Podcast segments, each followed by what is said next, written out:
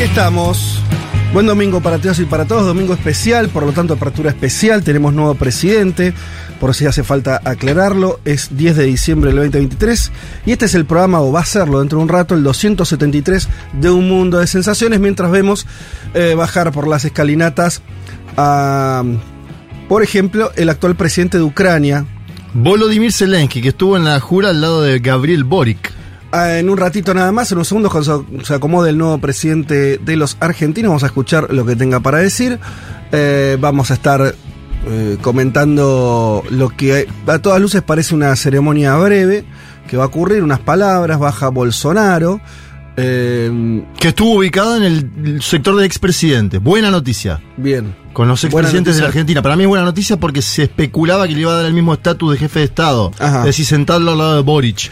No Bueno. pasó. Eh, Volodymyr Zelensky por ahora, eh, Bolsonaro, no sé quién, a ver si hay alguno más rodeándolo. Por ejemplo, Víctor Orban estará por ahí. Está el rey de España también. Está La calle Pou ahí atrás. La calle Pou, presidente uruguayo.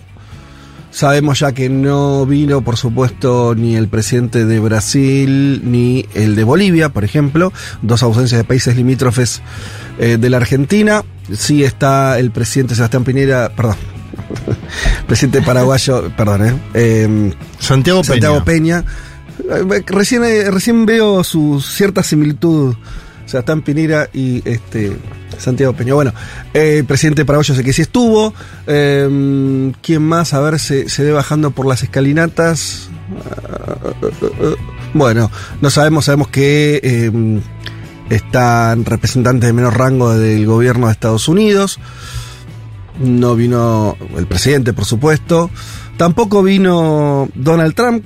Se No especulaba que iba a venir. De hecho, ahora lo comentamos, hay una nota, una nota del Washington Post donde eh, se afirmaba que desde el círculo de Trump dijeron que tenían muchísimas ganas de asistir a la ceremonia de Milley, pero problemas logísticos y demás lo impidieron, pero sí que viajaba. Veremos eh, después si, la verdad que no, yo tampoco le conozco las caras, eh, que viajaba un puñado de representantes del partido sí. republicano ligados a, a- a- Sí. a Trump como para dar la señal de acompañamiento. Una de ellas es María Elvira Salazar, que Bien. estuvo en algunos canales dando eh, entrevistas y que es eh, pro-cubana, eh, no castrista, obviamente. Si se entiende el, No, si algo está claro la es... caracterización. eh, y ahí estaba Víctor Orban, el presidente claro. húngaro, ¿no? Que creo que es la, Termina de darle la frutilla ideológica a es la Víctor bestia negra de la ceremonia, ¿no? Víctor Sí. Orban. Y ayúdame con este dato, sacando, porque es un rey y no un mandatario de- eh, democrático, sacando a Felipe, rey de España, creo que Víctor Orban, no sé si no es el único mandatario europeo. Lo cual es mucho decir. Sí. Lo cual es muchísimo decir. Es una Que ceremonia flaca, sí, sí. Que el único representante europeo sea quien en Europa es visto prácticamente como eh, el extremo del extremo. eh, y bueno, sea el que, de extrema derecha, el único mandatario europeo, eh, porque según re- repasando rápidamente, Macron no vino, Sánchez por supuesto no vino, el primer ministro de Portugal, bueno, tuvieron una renuncia ahí, pero tampoco vi- vinieron, Meloni de Italia no vino. Que podría ser ideológicamente la más cercana. ¿no? Podría haber entrado. Tampoco es que cuando asumen presidente argentino vienen todas esas figuras. ¿sí? No, no es así. Presidente argentino en general te viene presidente de España, presidente de Portugal, muchas Sí, veces. Sí. Puede, eh, habría que hacer memoria cuando si, si vino algún mandatario francés en alguna oportunidad. Pero digo, no, no es que congrega a todos los mandatarios, mandatarios del mundo, no somos tan relevantes. Pero eh, acá lo que sí hay evidentemente un sesgo muy muy marcado. Eh, si hubiera venido Trump, todavía la foto hubiera sido más impactante, ¿no? Si hubieras tenido a Bolsonaro, Trump, Es Orban. otro peso, Donald Trump, ¿no? Bolsonaro es Otra alguien que está inhabilitado en su país, que no electoralmente juega, pero está ¿no? con muchos problemas. Donald Trump va a elecciones el año próximo. Sí.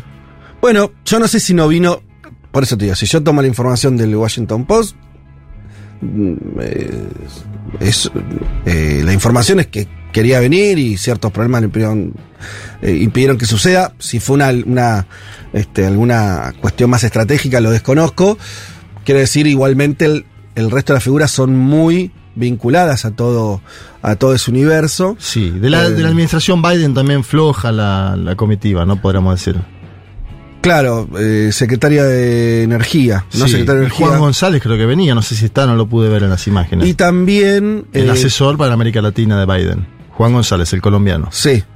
Eh, sí, sí, claro. Eh, es interesante eso porque la, la, la apuesta de Milei en ese sentido, mientras lo vemos ahí saliendo de, de la, ya del, del, del edificio del Congreso para hablar en la plaza, una plaza muy raleada. Eh, digo esto porque, a ver, haber mucha gente que por ahí está mirando, escuchando a nosotros y mirando la tele, pero tengo para mí que muchos están ahorrando eh, No verlo. mirarlo, Sí. que tiene, Sí, no les miento, hay un impacto Simbólico. como dice, como dice Milei, no estético y moral, un poco fuerte de digerir. Eh, y por ahí nos están escuchando. Si, entonces, bueno, nada, voy relatando un poco para que, se entienda. Lo que vamos a hacer ahora es escuchar al presidente de los argentinos, a ver qué tiene para decirnos. Diremos algunas palabras y después arrancará nuestro programa en el cual vamos a estar analizando alguna que otra cosa de la comitiva internacional, pero sobre todo después vamos a hacer nuestro programa también. Reclamo que recibí de pregunta. Che, un mundo de sensaciones el domingo. ¿Qué van a hablar? Y yo le dije, mira, si no querés ah, eh, escuchar nada de lo que tenga que ver con la asunción de mi ley, sintonizá 12 y media, que medio que ahí Empezamos, ya, ya arranca nuestro programa con los contenidos nuestros y, y- y bueno, eso. Eh, pero bueno, hay mucha gente que está escuchando desde ahora y se lo agradecemos.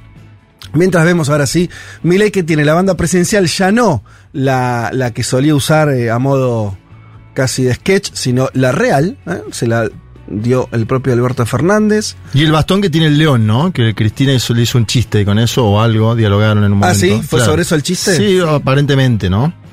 Todo muy prolijo, todo muy... Muy breve también. Breve. No había mucho espacio para que pasara nada disruptivo porque fue cortísimo. Creo que es el primer presidente democrático que no habla frente a la Asamblea Legislativa, creo que no hay antecedente en la historia argentina, salvo los presidentes dictatoriales, que no hablaban en la Asamblea Legislativa porque no había Asamblea Exacto. Legislativa.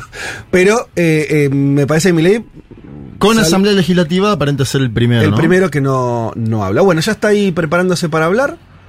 Ah, tengamos un poquito de audio. Bien. La vicepresidenta vestida de blanco. Una muchedumbre. que La verdad, y yo soy bastante bueno haciendo cálculos de manifestaciones. ¿Cuánto? Lo digo, yo te digo que ahí hay menos, te voy a decir así. Yo veo bastante menos gente que la que metió el propio Milei en el Movistar Arena. El Movistar Arena te entran 18.000 personas, creo que estaba lleno cuando hizo el cierre de campaña. Ahí no hay esa cantidad de gente. Es muy magra la movilización. Eh, ¿Qué leo yo de eso? No va a definirse el poder o no de Milei porque cuando convocó a, la plaza de los dos congresos, sí me parece anotaría como un dato político para mí bastante relevante, que es que el entusiasmo de los votantes de Milei no dio para que salieran, qué sé yo, 100.000 personas, 150.000 personas a acompañarlo en una jura que ellos consideran histórica y en el punto lo es. Eh, pero esta idea que hoy empieza a cambiar la Argentina y todo, bueno, en principio el pueblo, la gente, los votantes lo estarán viendo por la casa porque allí no están, en términos masivos al menos, insisto, que se reúnan 8.000, no sé cuánto habrá, 10.000 personas con toda la furia, bueno, es una demostración muy, muy chiquita. Muy larga de charla con Volodymyr Zelensky, ¿eh? Ajá. Muy larga Sí, me charla, aparentemente. en qué idioma, No, no en inglés. Volodymyr Zelensky habla inglés y Pero, Javier Milei habla inglés. más o menos. Sí, Javier Milei habla inglés porque estuvo, da, da conferencias, sí. Bueno, Ahí empieza a hablar el presidente.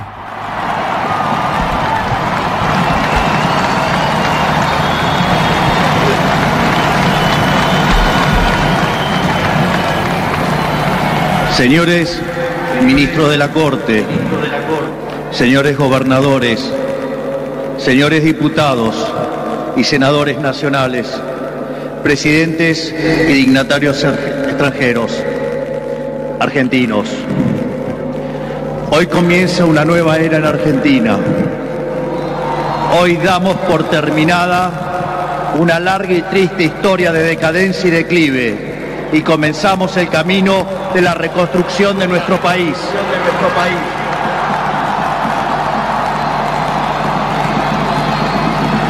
Los argentinos, de manera contundente, han expresado una voluntad de cambio que ya no tiene retorno.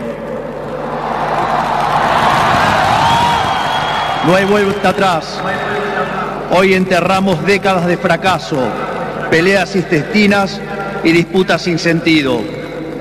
Peleas que lo único que han logrado es destruir nuestro querido país y dejarnos en la ruina. Hoy comienza una nueva era en Argentina, una era de paz y prosperidad, una era de crecimiento y desarrollo, una era de libertad y progreso. Hace 200 años, un grupo de ciudadanos argentinos reunidos en San Miguel de Tucumán le dijeron al mundo que las provincias unidas del Río de la Plata no eran más una colonia española y que a partir de ese histórico momento seríamos una nación libre y soberana. Durante décadas nos enfrentamos en disputas internas acerca cuál debía ser la forma institucional que nuestro país necesitaba. En 1853, luego de 40 años de haber declarado la independencia, bajo el auspicio de un pequeño grupo de jóvenes idealistas que hoy conocemos como la generación del 37, decidimos como pueblo abrazar las ideas de la libertad.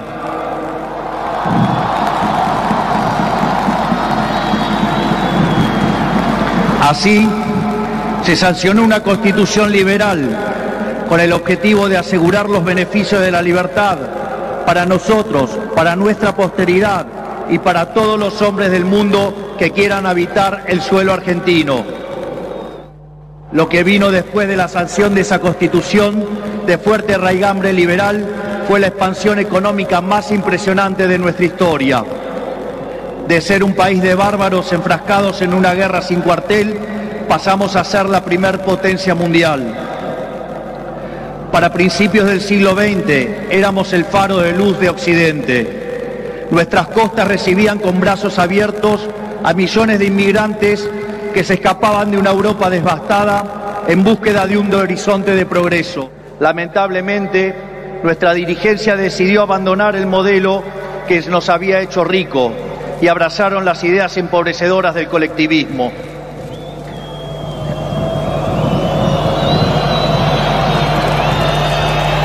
Durante más de 100 años, los políticos han insistido en defender un modelo que lo único que genera es pobreza, estancamiento y miseria. Un modelo que considera que los ciudadanos estamos para servir a la política y no que la política existe para servir a los ciudadanos.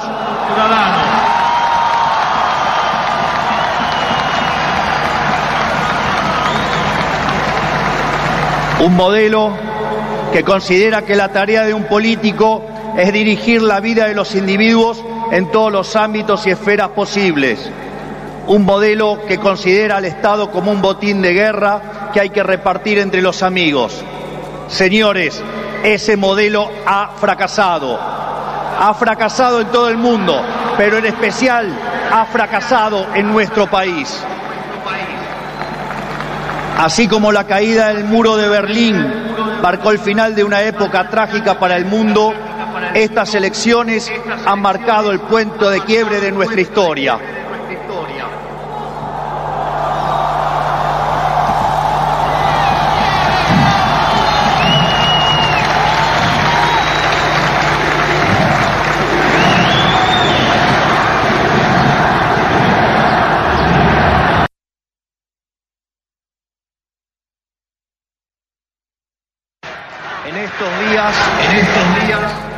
Mucho se ha hablado de la herencia que vamos a recibir.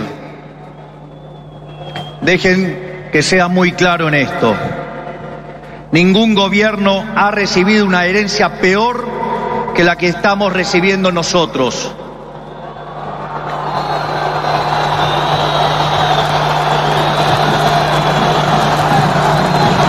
El kirchnerismo, que en sus inicios se captaba de tener superávit gemelos, esto es, superávit fiscal y externo, hoy nos deja déficit gemelos por 17% del PBI.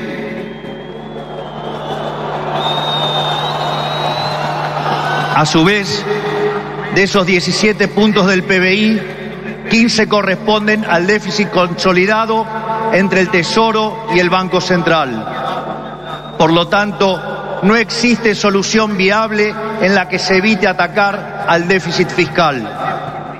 Al mismo tiempo, de esos 15 puntos de déficit fiscal, 5 corresponden al Tesoro Nacional y 10 al Banco Central, por lo que la solución implica, por un lado, un ajuste fiscal en el sector público nacional de 5 puntos del PBI, que a diferencia del pasado caerá casi totalmente sobre el Estado y no sobre el sector privado.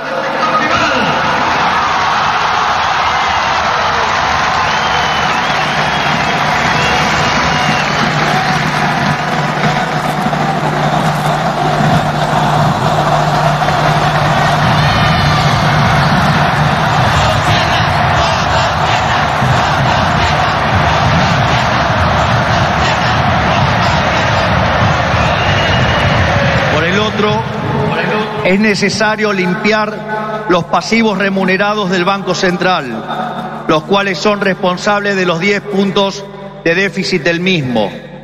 De esta manera se pondría fin a la emisión de dinero y con ello a la única causa de la inflación empíricamente cierta y válida en términos teóricos.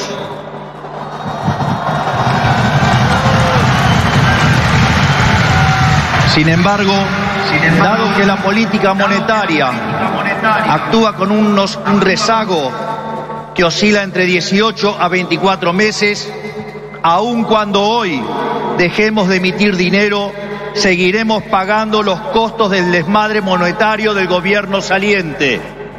Haber emitido por 20 puntos del PBI como se hizo en el gobierno saliente no es gratis lo vamos a pagar en inflación.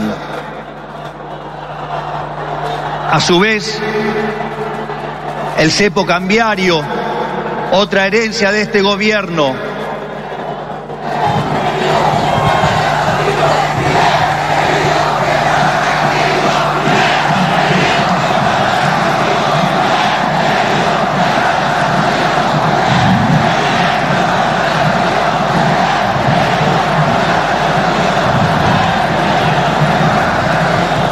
A su vez, el cepo cambiario, otra herencia de este gobierno, no solo constituye una pesadilla social y productiva, porque implica altas tasas de interés, bajo nivel de actividad, escaso nivel de empleo formal y salarios reales miserables que impulsan el aumento de pobres indigentes, sino que además el sobrante de dinero en la economía hoy es el doble que había en la previa del Rodrigazo. Para tener una idea de lo que eso implica, recordemos que el Rodrigazo multiplicó por seis veces la tasa de inflación, por lo que un evento similar significaría multiplicar la tasa de inflación por 12 veces. Y dado que la misma viene viajando a un ritmo del 300%, podríamos pasar a una tasa anual del 3.600. A su vez, Tranquilos que no termina acá, la herencia sigue.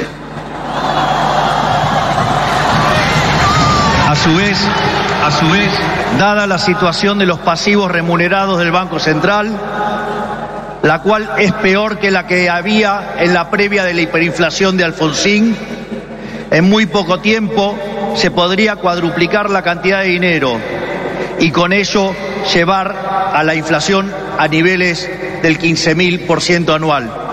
Esta es la herencia que nos dejan. Una inflación plantada del 15.000% anual, la cual vamos a luchar contra uñas y dientes para erradicarla.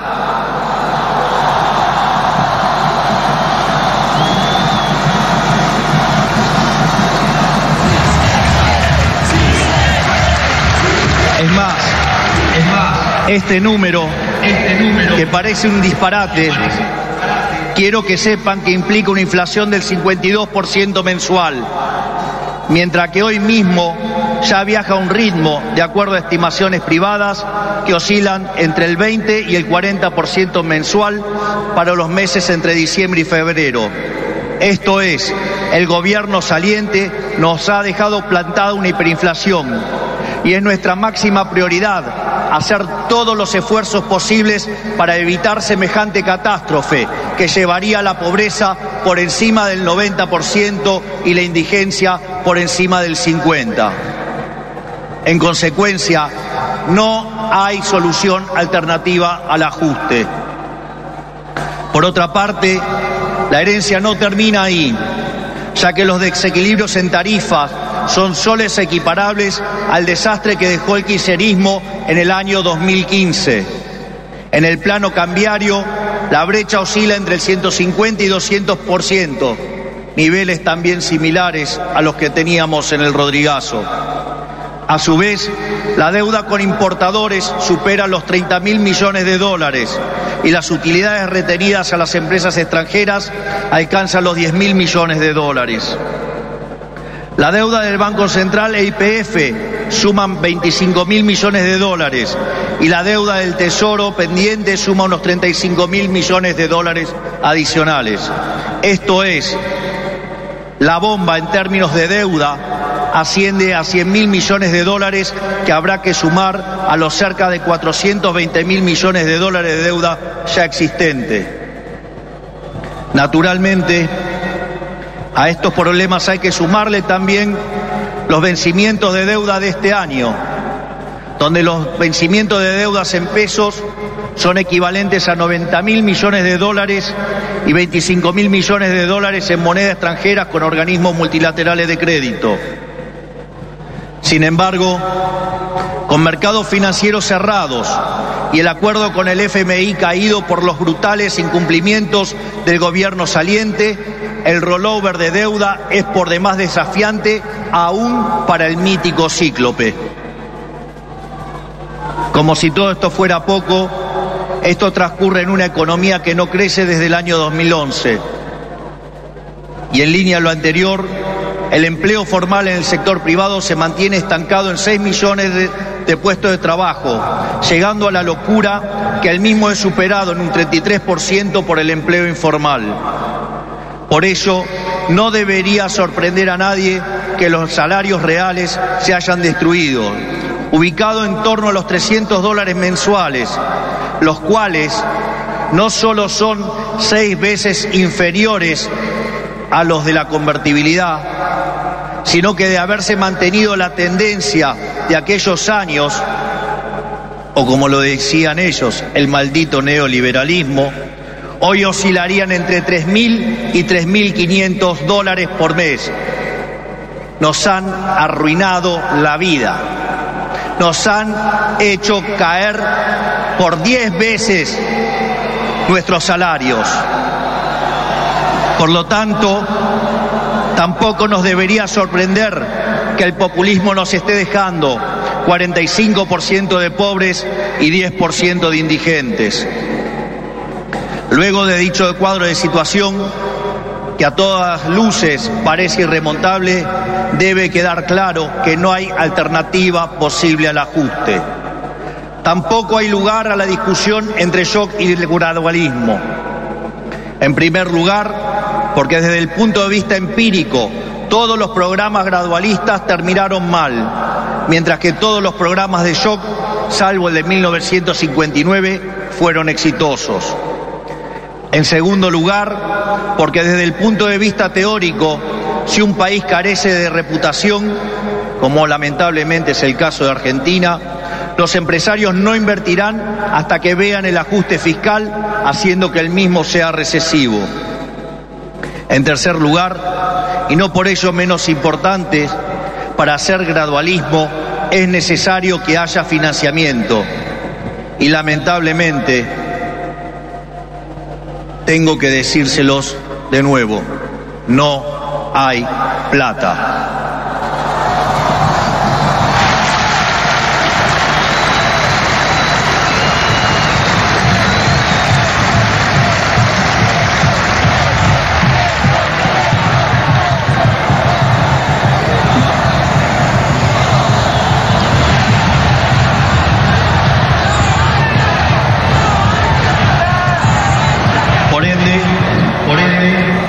La conclusión es que no hay alternativa al ajuste y no hay alternativa al shock. Naturalmente eso impactará de modo negativo sobre el nivel de actividad, el empleo, los salarios reales, la cantidad de pobres e indigentes. Habrá esta inflación, es cierto, pero no es algo muy distinto a lo que ha pasado en los últimos 12 años. Recordemos que en los últimos 12 años el PBI per cápita ha caído 15% en un contexto donde acumulamos 5.000% de inflación. Por lo tanto, hace más de una década que vivimos en esta inflación. Por lo tanto, este es el último mal trago para comenzar la reconstrucción de Argentina.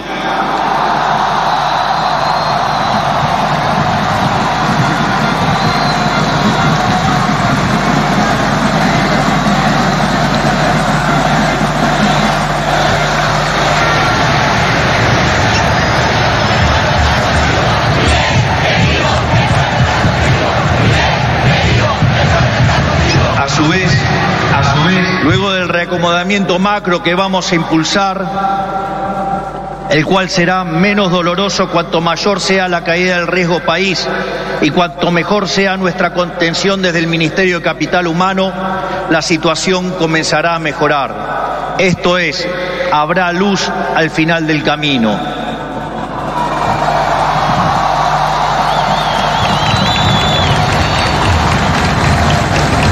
En el caso alternativo, la propuesta sensiblera progresista, cuya única fuente de financiamiento es la emisión de dinero, derivará en una hiperinflación que llevará al país a la peor crisis de su historia, sumado a que nos meterá en una espiral decadente que nos equiparará con la oscuridad de la Venezuela de Chávez y Maduro.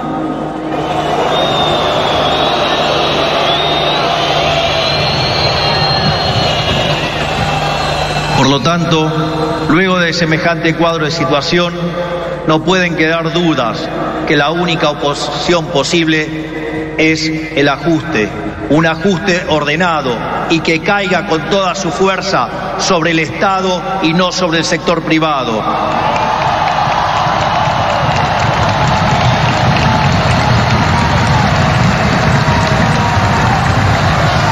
Sabemos que será duro, por eso quiero también traerles una frase sobresaliente de uno de los mejores presidentes de la historia argentina, que fue Julio Argentino Roca.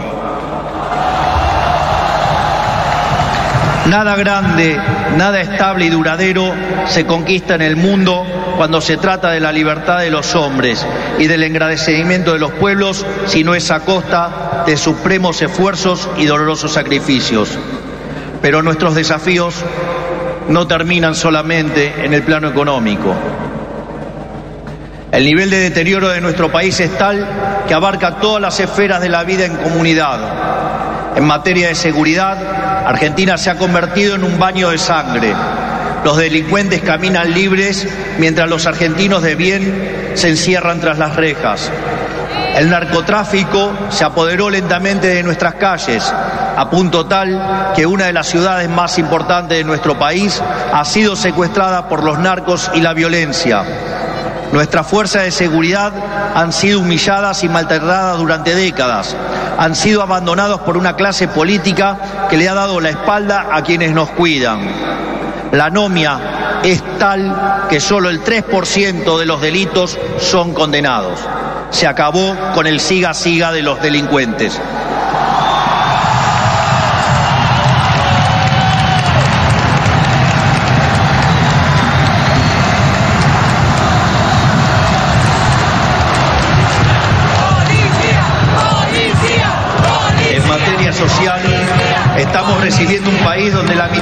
Mitad de la población es pobre, con el tejido social completamente roto. Más de 20 millones de argentinos no pueden vivir una vida digna porque son presos de un sistema que lo único que genera es más pobreza.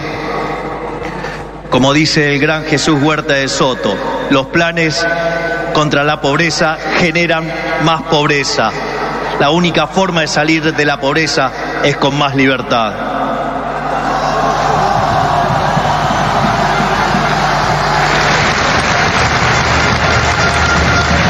Al mismo tiempo, 6 millones de chicos hoy a la noche se irán a dormir con hambre, que caminan descalzos por la calle y otros que cayeron en la droga. Lo mismo ocurre en materia educativa.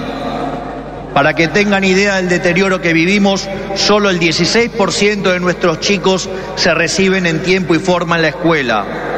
Solo el 16%. Solo 16 de cada 100.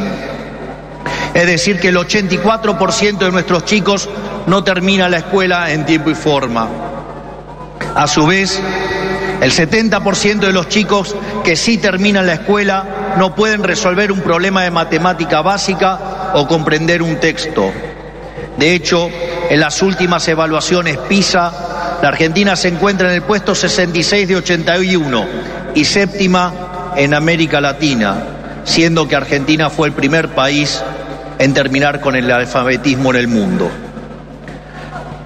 Si se levantara Sarmiento y viera qué hicieron de la educación.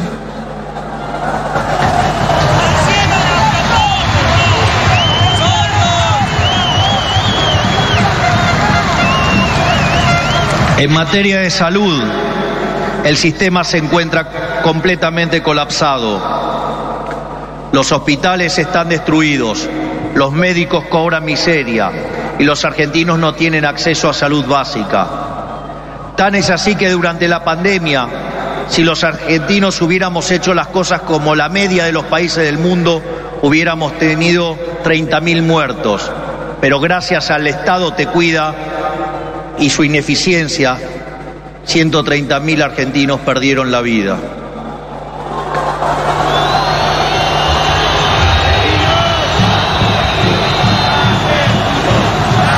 Ese es el estado presente del que los políticos tanto hablan, argumento que utilizan para justificar el aumento descomunal del gasto público que solo los beneficia a ellos. En todas las esferas, miren donde miren, la situación de la Argentina es de emergencia. Si miramos la infraestructura de nuestro país, la situación es la misma. Solo el 16% de nuestras rutas se encuentran asfaltadas y solo el 11% se encuentra en buen estado. Por eso, no es casualidad que mueran cerca de 15.000 argentinos por año en accidentes de tránsito. Lo que quiero graficar con todo esto es que la situación de la Argentina es crítica y de emergencia. No tenemos alternativas y tampoco tenemos tiempo. No tenemos margen para discusiones estériles. Nuestro país exige acción y una acción inmediata. La clase política deja un país al borde de la crisis más profunda de nuestra historia. Cada uno de ellos tendrá que hacerse cargo de su propia responsabilidad. No es tarea mía señalarlos. No buscamos ni deseamos las duras decisiones que habrá que tomar en las próximas semanas, pero lamentablemente no nos han dejado opción. Sin embargo, nuestro compromiso con los argentinos es inalterable. Vamos a tomar todas las decisiones necesarias para arreglar el problema que causaron 100 años de despilfarro de la clase política, aun cuando al principio sea duro.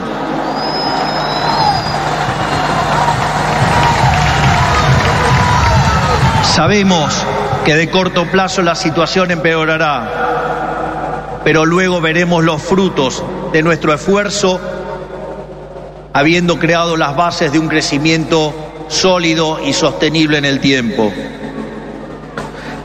También sabemos que no todo está perdido. Los desafíos que tenemos son enormes, pero también lo es nuestra capacidad para superarlos.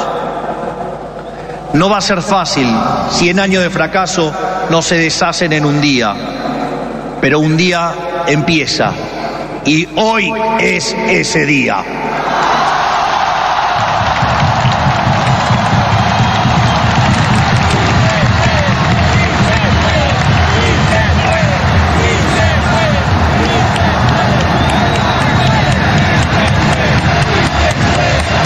Hoy empezamos a desandar el camino de la decadencia y comenzamos a transitar el camino de la prosperidad. Tenemos todos para ser el país que siempre soñamos. tenemos los recursos, tenemos la gente, tenemos la creatividad y mucho más importante, tenemos la resiliencia para salir adelante. Hoy volvemos a abrazar las ideas de la libertad, esas ideas que se resumen en la definición del liberalismo de nuestro máximo prócer de las ideas de la libertad, el profesor Alberto Venegas Lynch, hijo, que dice, el liberalismo es el respeto irrestricto del proyecto de vida del prójimo, basado en el principio de no agresión, en defensa del derecho a la vida, a la libertad y a la propiedad, cuyas instituciones fundamentales son la propiedad privada, los mercados libres de intervención estatal, la libre competencia, la división del trabajo y la cooperación social. En esa frase de 57 palabras está resumida la esencia del nuevo contrato social que eligieron los argentinos.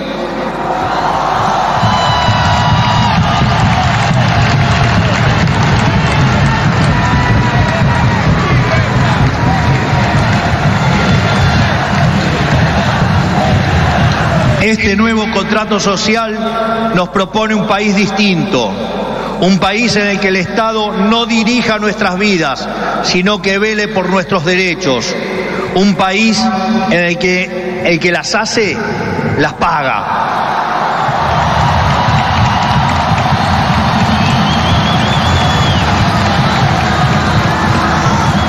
Un país en el quien corta la calle violando los derechos de sus conciudadanos no recibe la asistencia de la sociedad. Puesto en nuestros términos, el que corta no cobra.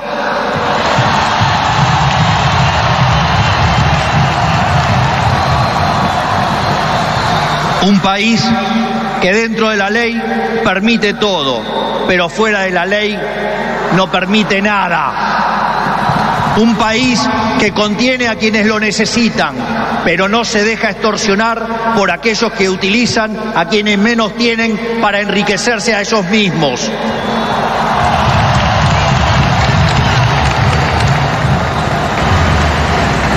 En cuanto a la clase política argentina, quiero decirles que no venimos a perseguir a nadie, no venimos a saldar viejas vendetas ni a discutir espacio de poder. Nuestro proyecto no es un proyecto de poder, nuestro proyecto es un proyecto de país. No pedimos acompañamiento ciego, pero no vamos a tolerar que la hipocresía, la deshonestidad o la ambición de poder interfieran con el cambio que los argentinos elegimos. A todos aquellos dirigentes políticos, sindicales y empresariales que quieran sumarse a la nueva Argentina, los recibimos con los brazos abiertos.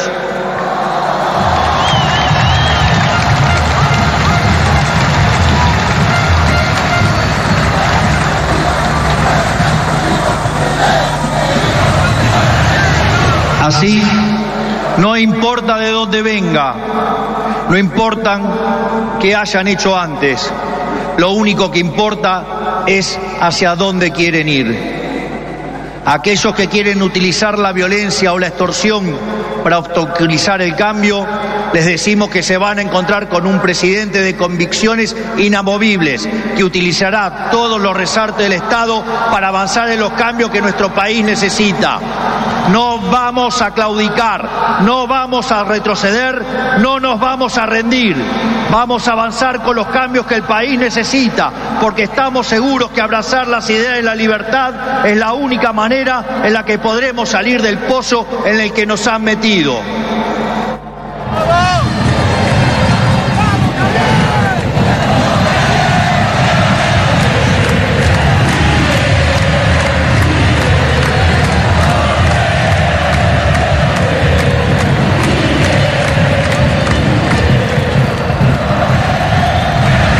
Por lo tanto, y para ir terminando, que quede claro, hoy comienza una nueva era en Argentina.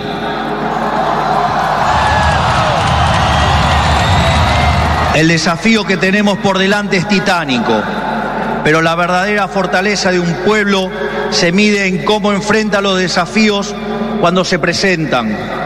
Y cada vez que creemos que nuestra capacidad para superar esos desafíos ha sido alcanzada, miramos al cielo y recordamos que esa capacidad bien podría ser ilimitada. El desafío es enorme, pero lo afrontaremos con convicción, trabajaremos sin descanso y llegaremos a destino. No es casualidad que esta inauguración presidencial ocurra durante la fiesta de Hanukkah, la fiesta de la luz, ya que la misma celebra la verdadera esencia de la libertad. La guerra de los macabeos es el símbolo del triunfo de los débiles por sobre los poderosos, de los pocos por sobre los muchos, de la luz por sobre la oscuridad y sobre todas las cosas, de la verdad por sobre la mentira. Porque ustedes saben que prefiero decirles una verdad incómoda antes que una mentira confortable.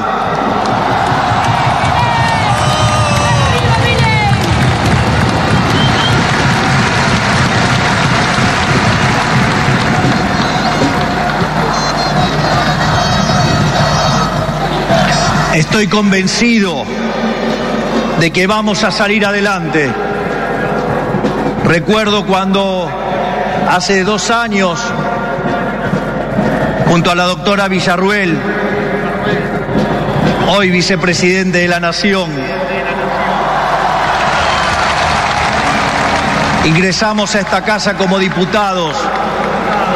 Recuerdo que en una entrevista me habían dicho, pero si ustedes son dos en 257, no van a poder hacer nada.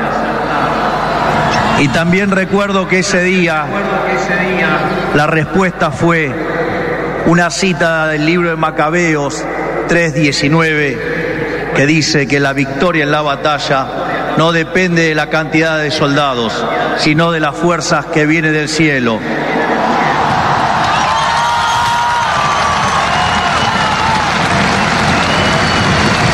Por lo tanto, Dios bendiga a los argentinos y que las fuerzas del cielo nos acompañen en este desafío.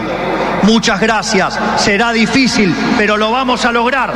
¡Viva la libertad, carajo! ¡Viva la libertad, carajo!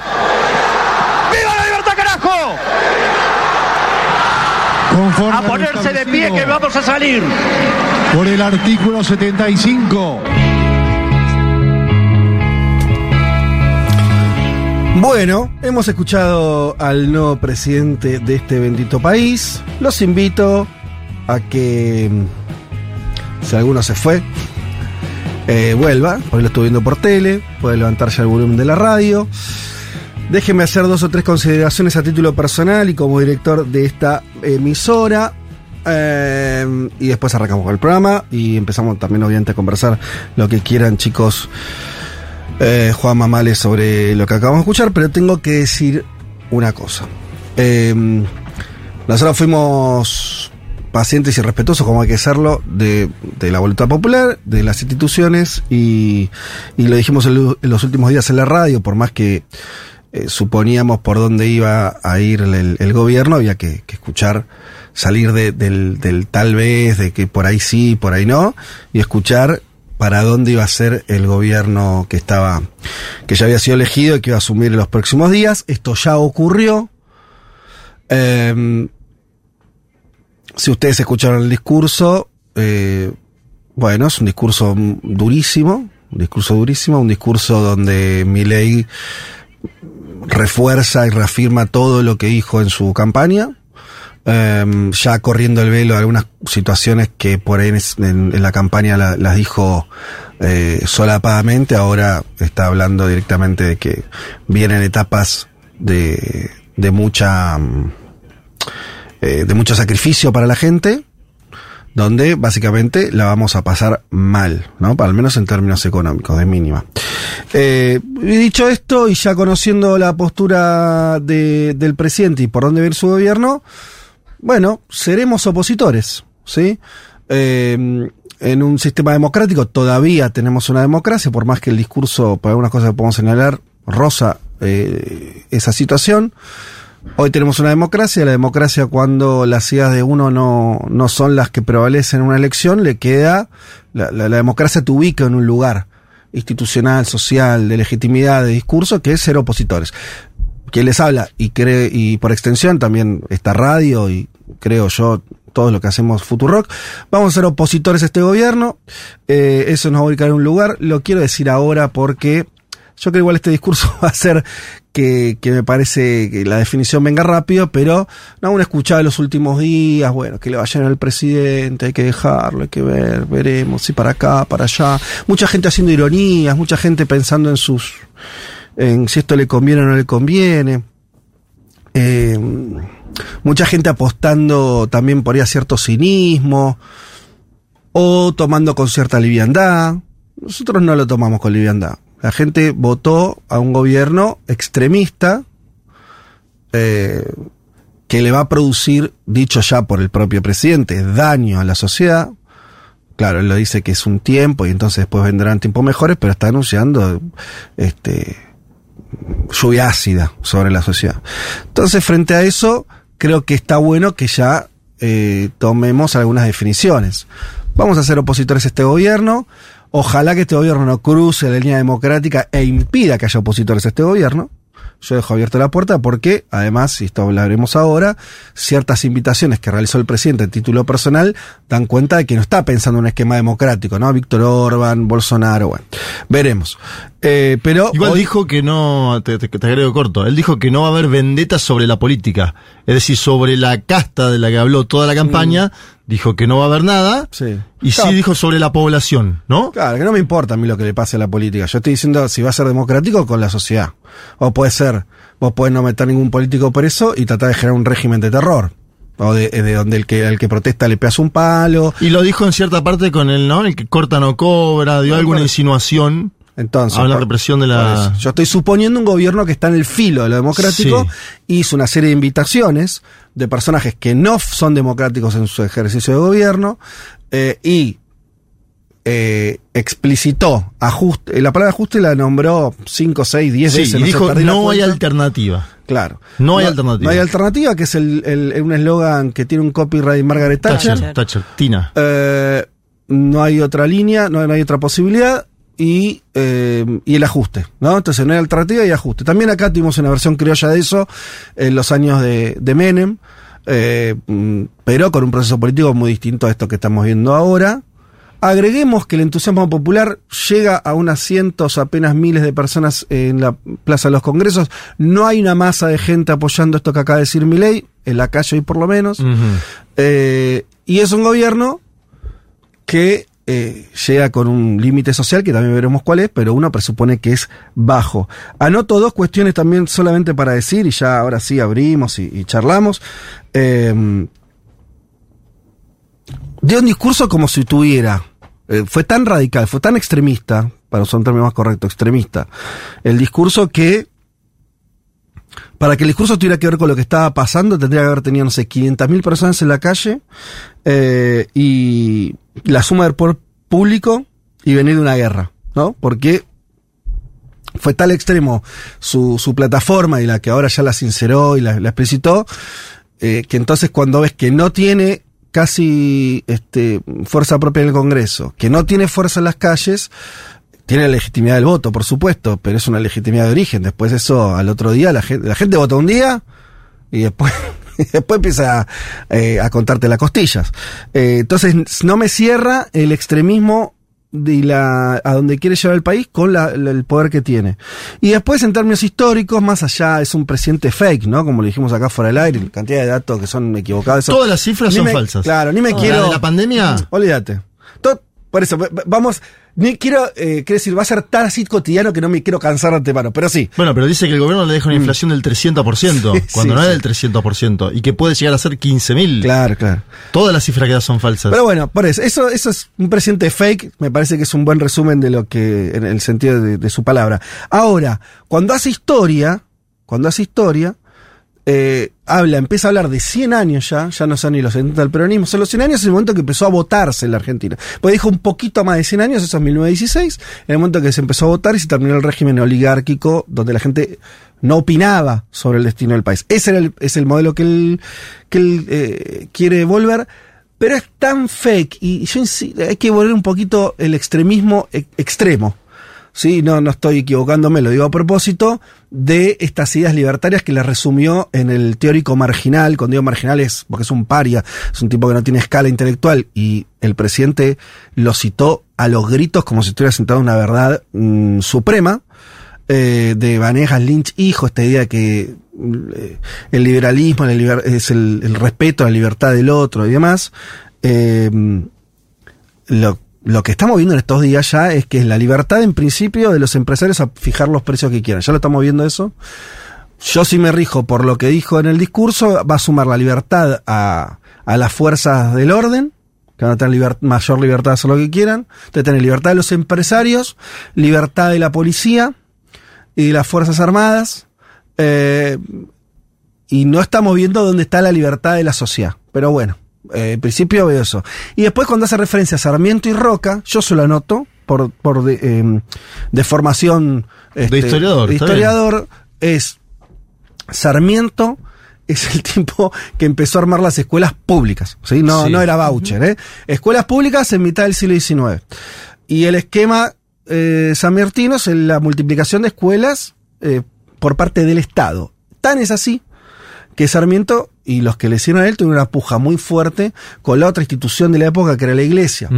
Entonces, en una educación que además era laica, o sea, se arrogaba al Estado la construcción de las escuelas y la fijación de los planes de estudio. Así construyeron el país.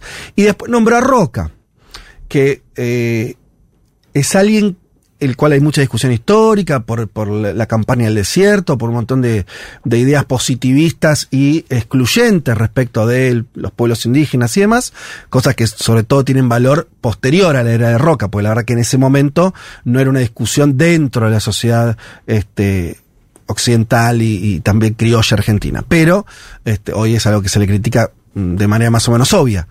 Pero lo que efectivamente Roca hizo es construir Estado, no destruirlo. Si hay algo que caracteriza a Roca y genera un quiebre en la historia argentina, es que Roca fue, y esto no lo digo yo, lo dicen historiadores de derecha, de izquierda y de centro, Roca lo que hizo es eh, construir Estado, ¿sí? instituciones y también estatalidad en sentido de fortaleza, de un Estado mucho más fuerte.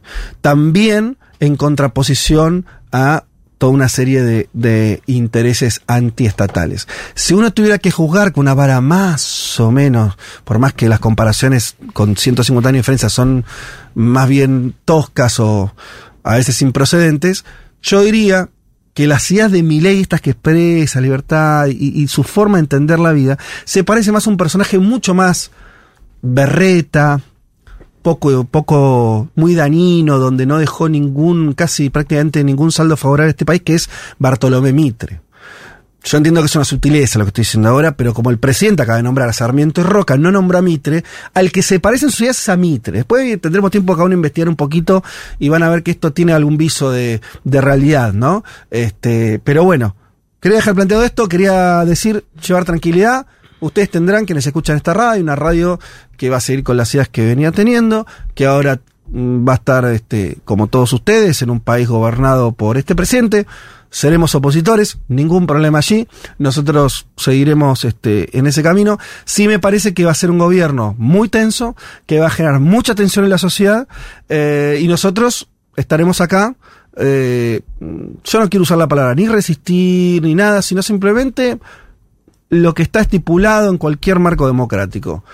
Cuando las ideas de uno se acercan a las que gobierna, uno se siente más oficialista, más cercano al gobierno, como quieras ponerlo.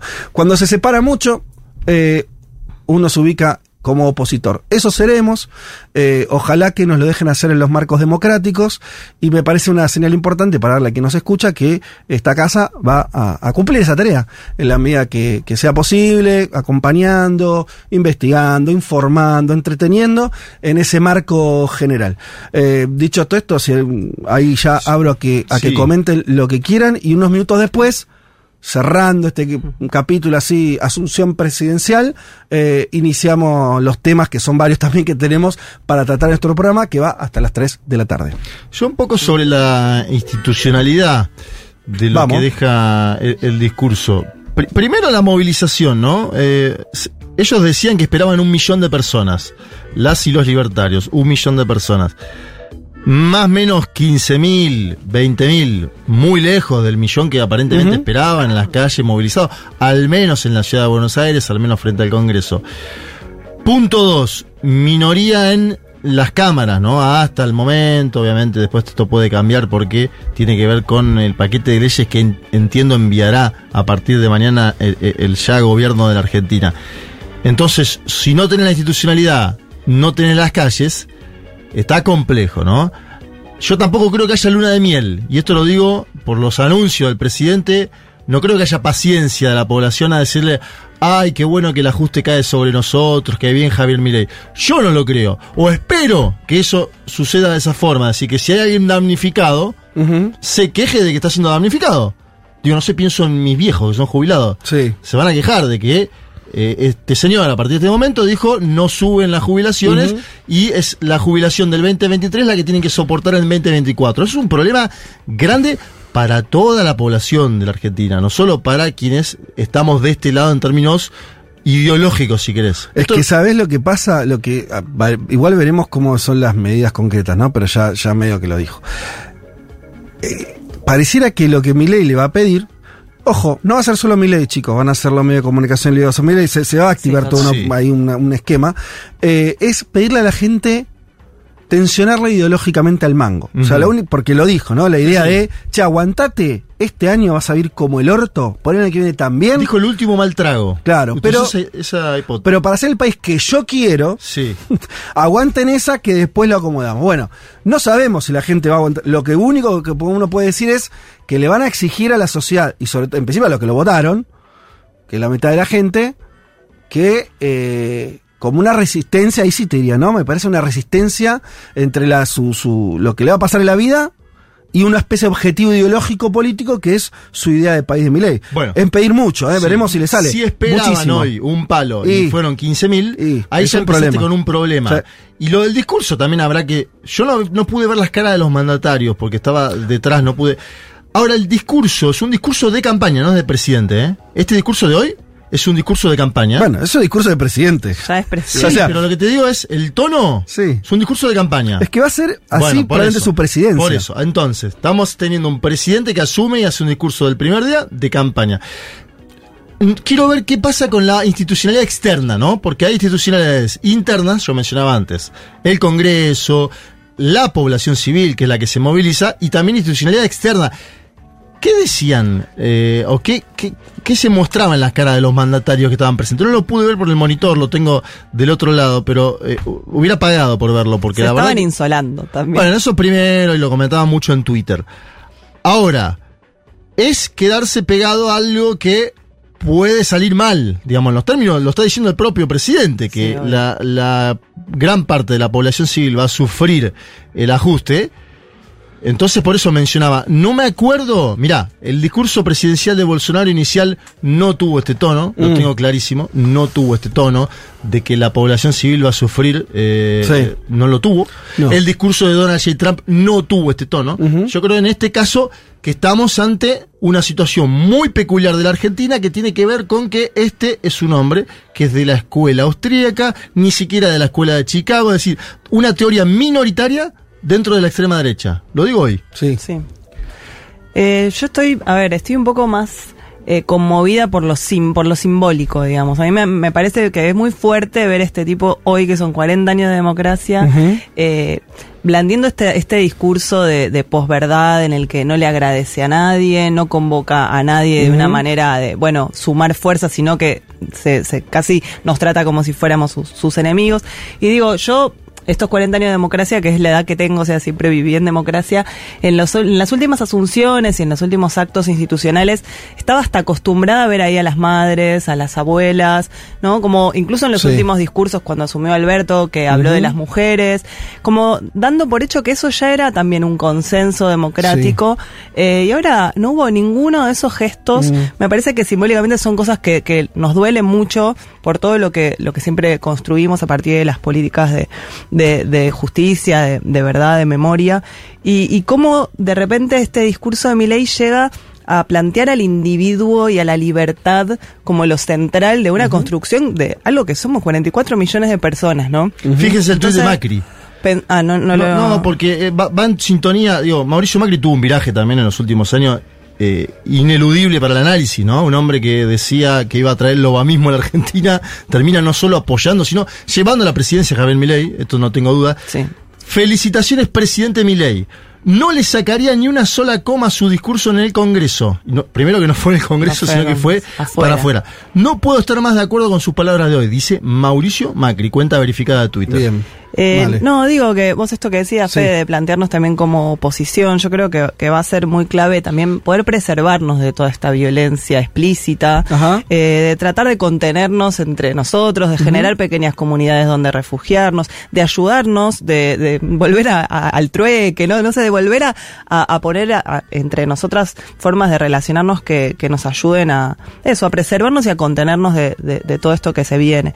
Yo estaba también viendo un- algunas reacciones en Twitter y encontré una de Iñigo Errejón que viene eh, a colación de la delegación de, de estas personalidades, ¿no? Y dice, leo el tuit, Bolsonaro, Abascal, Orbán, Esperanza Aguirre, Argentina es este fin de semana una cumbre de reaccionarios y mayordomos de las oligarquías que van a aplaudir la investidura de Milei. Aplauden también los recortes, el ajuste y el sufrimiento popular que vendrá, pero ese lo verán desde sus casas. Sepan ustedes que festejan sobre lo que creen un cadáver y que sin embargo siempre vuelve y pone Iñigo Errejón la señal de la B, como Sí. no den por muerto al peronismo. Eso es otra de las cosas que va a haber que cómo Sí, se acá, reconfiguran claro, estos años. Está bien eso, Male. Eh, igual, a ver, para empezar a, a conversar un- unos minutitos y después insistimos ya, arrancamos con, con lo que tenemos preparado de un mundo de sensaciones.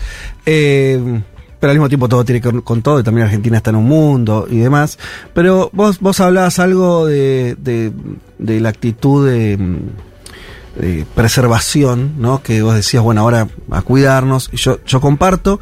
Eh, Pensaría, sin embargo, de no tener una actitud de meterse para adentro. O sea, viste que como que se tocan esas. Quiero decir, yo sé que no lo dijiste en ese sentido, ¿eh? pero, pero No, hay no. como una. Sí, hay total. como, como entre cuidarse y meterse para adentro la línea finita. No, yo digo preservarse de no sobregirarse, ¿viste? No, que eso te, contamina mucho también No, este seguro. tipo de noticias Totalmente. permanentes. No, casi que hay que ser. eh, hay que tener una actitud de, mm, budista en algún punto, ¿no? Claro. Pero. Pero, pero también, eh, en la medida que. Acá hay una disputa por la democracia, de, se abre acá. Que es la democracia argentina, si va para ese lado, si no. Y, y esa disputa me parece que se tiene que dar en un terreno donde también nosotros no nos achiquemos demasiado, ¿no? O sea, preservación me parece que está bien, cuidarse, como dijiste como palabra, me parece que está bien. Eh, la idea del refugio es inevitable, pero yo lo pensaría eh, un refugio que no esté cerrado, ¿viste? Como, como quien, te diría más que bien como quien, eh, por lo menos la tarea que, que nosotros nos autoimponemos de acá, que es construir espacios para que mucha gente entre. Sí. ¿No? y que, pero déjame contener esto. a también a los más débiles dentro de ese... Sí, a todos los que quieran, pero, pero a lo que voy es, no es lo mismo armarte un búnker No, no. A construir una casa lo más grande que se pueda y dejar la puerta abierta y que, Que ingresen todos los que pueden y, y tener un diálogo también con ese afuera, ¿no? La puerta abierta, vamos a tener que discutir con gente con la que no compartimos prácticamente nada, bueno, tendremos que dar discusiones en la medida que se pueda. Eh, eso, eso hay que hacerlo. Hay que tener una actitud en ese sentido, me parece como también de cierta dosis de valentía. Son momentos en que hay que ser valiente también. Sí, ¿Sí? que- y saber que Va- nadie se salva sola, nunca. Seguro. Que valiente no es lo mismo que eh, sobregirado. Valiente no es lo mismo de salir mañana no sé qué. Valiente es decir, bueno, tocó esta. eh, por razones que ya medio sabemos, un pésimo gobierno termina hoy. eh, Yo le pido a la dirigencia también que sea valiente, Fede. Exacto, Este es el momento de pedirle a la dirigencia. total. exacto. Ya la verdad, em, terminamos acá por un gobierno Sí. muy malo, Sí. ¿no? Terminamos en esta situación por un gobierno muy malo, es la caracterización que hay que hacer. De hecho, al propio Alberto Fernández creo que le dio vergüenza estar en el mismo lugar hoy, se fue velozmente, ¿no? Cristina Sí. tuvo un poco más de entidad, lo tiene porque es más institucionalidad ella, en general su pensamiento, pero los dirigentes son los que tienen que poner la cara ahora, ¿eh? Totalmente. Los totalmente. dirigentes tienen que poner la cara ahora. Porque van a venir por todos nosotros que somos los que estamos abajo. Los Juanma, dirigentes tienen legitimidad, fueron votados. Tienen Los fueros, tienen, fuero, tienen protecciones que los no tenemos, Exacto. ocupan bancas y espacios públicos Bueno, que nosotros no ocupamos. Por eso. Está muy bien eso que decís, lo, lo subrayo, lo comparto y le, y le sumo que creo que este discurso de Milei ayudaría si, no es, si la dirigencia, y, y hablando sobre todo como tomando lo que decía Male, ¿no? Del peronismo, sobre todo el peronismo, porque bueno, el resto son, pueden ser aliados. Incorporemos a esto, si querés, a los radicales que no van a estar eh, yéndose con el gobierno de Milei, veremos cuántos son. Y los peronistas que no hagan lo mismo, veremos cuántos son. Los que queden lo opositor, para decirlo más rápidamente, eh, el discurso de Milei le facilita las cosas. Sí, sí, quiero decir- él mismo dice que va a ser. sí. No, Sí. claro, porque es un discurso extremista. Eh, es un discurso que, como vos definiste, es un discurso de campaña en el sentido de que reafirma lo que él ya dijo, que le va a pedir un sacrificio a la sociedad tremendo. Entonces, la verdad, que decir, bueno, dado, esta, dado esto que ya estamos viendo, yo me pongo en la otra vereda y me voy a poner con las herramientas que tenga, es mucho más sencillo a si querés lo que fue el inicio del macrismo, ¿no? Donde Macri decía, bueno, vamos a ir viendo eh, de a poquito, por más que después era, no, no era tan gradual sus medidas, pero había una intención por lo menos discursiva. Acá no la tenés, entonces la verdad que debería ser bastante simple eh, eh, que, que tengas una masa opositora fuerte. Si no la tenés, si no la tenemos, bueno, es una desafección de la dirigencia ya a niveles astronómicos. Eh, y bueno, Pero será aparte, culpable de mirá, lo que venga. Emilio Monzó dijo ante- antes del discurso, Emilio Monzó, ¿eh? Sí, no sí. es un buen síntoma que Milei le dé la espalda al Congreso y hable solo para la sí, gente que lo votó. Lo dijo Monzó, yo le espero a los nuestros, y lo digo porque los voté, un poquito más de compromiso también. Ahora, en esta hora histórica. Sí, sí, lo que lo- ahora en cuestión de horas o de días, mi ley empezará a enviar leyes al Congreso y demás. Así gobierna un presidente nuevo eh, y, y va a hacer eso.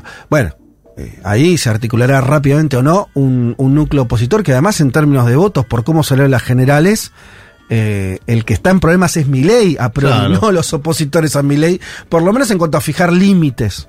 Límites, no estamos Sí, sí. diciendo derrocarlo, No, no, no, Milei- estamos diciendo eh, que le, le voten un juicio político, estamos diciendo límites a un problema que va a ser de por sí muy nocivo.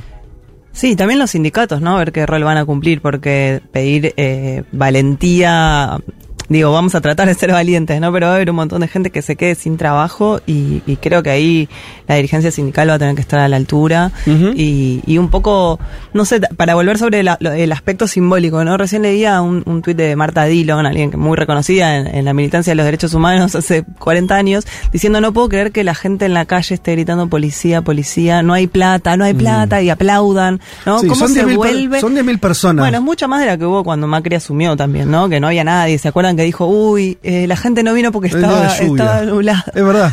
Eh, pero digo, Sí. eh, ¿cómo se vuelve de, de pedir por, por la policía los gritos y Sí. por aplaudir cuando te dicen que no hay plata? Esa gente, no sé, no, no me lo puedo, no me lo No, puedo claro. explicar del todo. Pasa que para mí la- las magnitudes de eso son relevantes, ¿viste? O sea, si. Eh, Milei quiere generar una revolución extrema, extremista, conservadora o reaccionaria. Eh, y le gustaría tener 100.000 personas. Bueno, tuvo 10.000. Sí, ¿no? en la ciudad de Buenos Aires, ¿no? Hay que ver también en el interior. No, y seguramente va a tener Córdoba, apoyo. Mendoza. Y hay un montón, en este país hay un montón de gente que tiene un discurso, eh, no sé, pro cana, digo, tampoco que, ¿no? Eso siempre existió. Ahora lo están diciendo desde un lugar de poder. Esa por ahí es la- Sí, la- el, el choque y la diferencia. Eh, pero bueno, este país es más complejo también de la foto que estamos viendo hoy, ¿no? Eso. Este, Es muy complejo. es más complejo, ¿no? Pero hay más cosas, hay más capas, hay más. Pero bueno, Sí. y al mismo tiempo, sobre todo ahora también, eh, es un poco el boxeador que quedó, ¿no? Se le, le sacan el banquito, tiene que empezar la pelea, me refiero a Milei, y va, si le da para ganar. A mí lo que me queda claro es que su intención es una intención extremista y, y de cambio radicalizado. Él no se va a contentar con dos o tres cuestiones, ¿no? Porque eh, este discurso da cuenta de su, sus de intenciones muy profundas, ¿no? Cuando él habla de 100 años de historia, habla de que no hay alternativa, habla que del ajuste, ajuste, ajuste y ajuste. Bueno, eh, no es una persona que haya venido a Punto ser- de quiebre de nuestra historia, dijo Claro. Fede. O sea, decir eso, punto de quiebre de nuestra historia, y compararlo con la Sí. caída del muro de Berlín, dice bastante de sus intenciones. Es intenciones. Por eso digo, es yo no, cosa. Es no un tomemos- teórico, es- Milei, bueno, hasta no- hoy. No tomemos las palabras que dijo como la realidad. ¿Por qué? Milei ganó por los votos y es presidente. Cuatro años antes, la, más de la mitad de la población votó a Alberto Fernández, que tenía otras ideas, ¿sí? Mezclaba derechos humanos, eh, acuerdos políticos y Lito Nevia. Sí. Eh, cuatro años después, latinoamericana. Claro, la- cuatro años después tuviste a Macri, un empresario, prebendario, eh, y, y que, que, insta- que, que hablaba como, se de la imaginaba, eficiencia del Estado. ¿no? y se imaginaba como el post-kirchnerismo sin eh, ir atrás con muchas cosas del Sí, kirchnerismo. no vas a poder ver nada de lo que ya tengas. Pero incluso dentro de lo que hizo, no dio, mar- digo, nunca vendió IPF ni planteó la venta de IPF No, Macri. claro. ¿Entendés lo que? Entonces, Sí, sí, sí. se imaginaba otra cosa. Antes de eso se había votado a Cristina. Bueno, entonces a lo que voy es, acá la gente vo- volvió a votar y salió esto. Ahora, el que ganó cree que la gente dijo, acá arranca desde cero la historia argentina. Yo tengo mi reparo porque veo las últimas elecciones y son, van por un lado, para el otro, más allá o más acá. Sí, lo que Tuvimos- decía Liniera, ¿no? Los cambios vertiginosos. Claro, 2015 hasta ahora tuviste, porque uno, dos, tres, o sea, contando a mi ley, tuviste cuatro rumbos y los cuatro son distintos. Cuatro porque ni siquiera el, de- volantazos. el de Alberto es No, igual al de no. Cristina No, claro. 2011. ¿No? Entonces, yo diría, bueno, a- eh, yo, me parece que la sociedad no, no, a no votó el reseteo histórico. Yo no, no estoy viendo eso. Por ahí nos equivocamos, ¿eh? pero eh, me cuesta ver eso.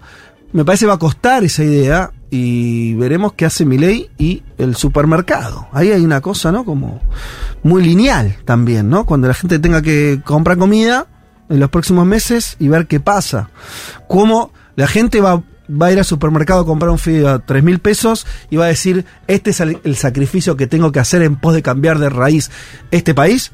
Bueno, si logra mi ley eso, que es para mí una cosa un poco eh, voluntarista, bueno, habrá ganado.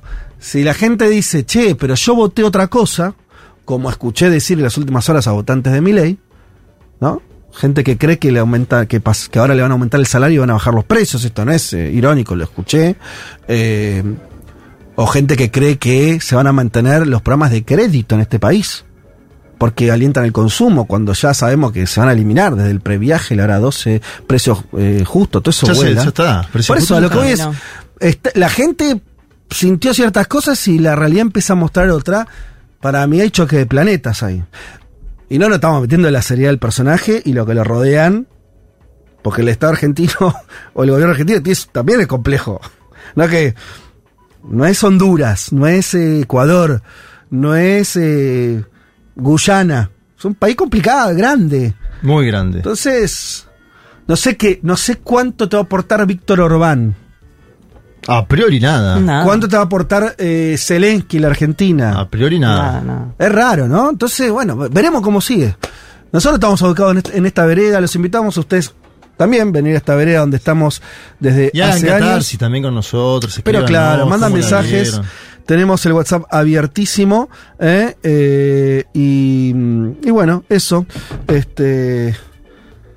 Desde acá contándoles a ustedes, hacedores de mi programa favorito de la radio, que nos pararemos juntos desde este lado de la vereda opositora. Empiezan a llegar gente que se adhiere a esto que acabamos de decir. A modo de reafirmación de esa posición, les cuento que me hice socia hace unos días. Bueno. Bien, excelente. Eh, nos necesitamos y vamos a acompañar como sea. Hace un rato Fede dijo, quiero traerles tranquilidad, acá estaremos. Bueno, lo mismo les digo, oficialmente, socia 26.717, acá estoy. Eh, tenemos más socios que eh, la gente que metió mi ley en su asunción para empezar a, a contarnos entre, entre todos. Bueno, en serio, 1140 66 000, queremos sus mensajes. Nosotros también los necesitamos, chicos, acá que estamos haciendo fuerza, pero para todos fue duro atravesar este día. ¿eh? Eh, ese discurso presidencial, esas imágenes, esos símbolos, como decía eh, Male. Así que acá estamos, hasta las 3 de la tarde vamos a estar acompañándolos, vamos a estar hablando un montón de temas, eh, porque el mundo se mueve. Argentina, obviamente, es nuestra casa, pero es una casa que está en una casa más grande y allí están pasando muchísimas, muchísimas cosas. Eh, los estaremos leyendo en un ratito. eh, y en el momento en que eh, yo tenga. Ah, no, acá tengo mi hoja de ruta, perdón. Es que con todo esto se me fue. Vamos a escuchar. no leí la letra, si es que la tiene. pero Pablito 30 nos puso como primera canción un tema de gorilas. y el título de la canción es Tarántula. Así que escuchamos esto y arrancamos con toda.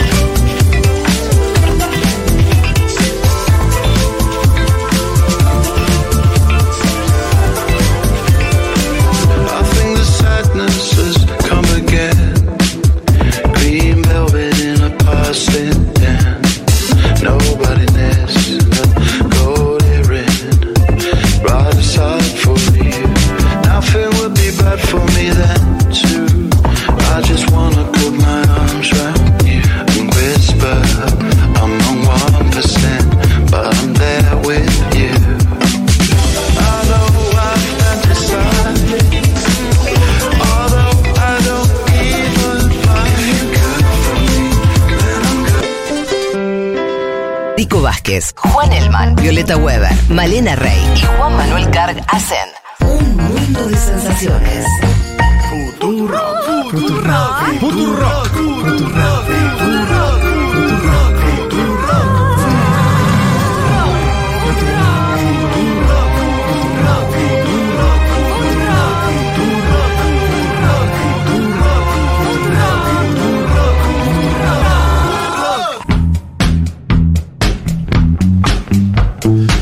Aquí estamos, ahora ya sí.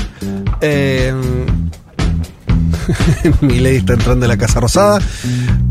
Al lado de su hermana y de Mondino, la nueva canciller. Bien. Eh, pero ya, ya hemos hablado de eso. Lo que sí, los vamos a escuchar un poquito a ustedes también. Eh, tenemos eh, algunos mensajes importantes que vamos a ir leyendo y vamos a leer muchos mensajes de ustedes. También algunos audios que creo que nos llegaron. Veremos, en un ratito los escuchamos.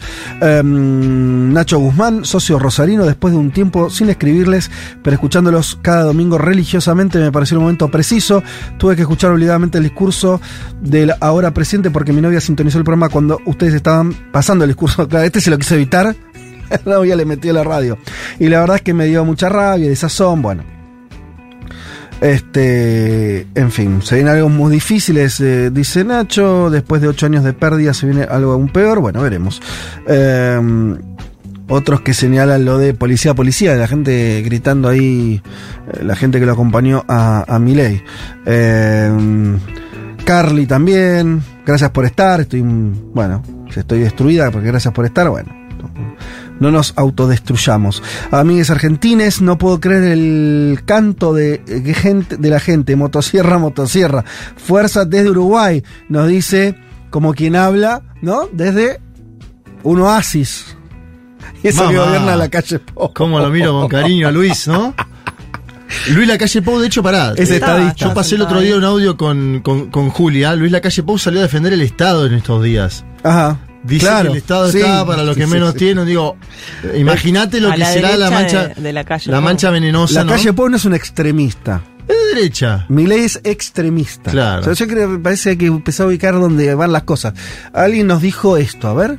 Hola chicos, yo lo que me noté, va, que estuvieron hablando también ustedes ahí, es la manera de fingir demencia de todos en general. En eso sí somos un pueblo unido.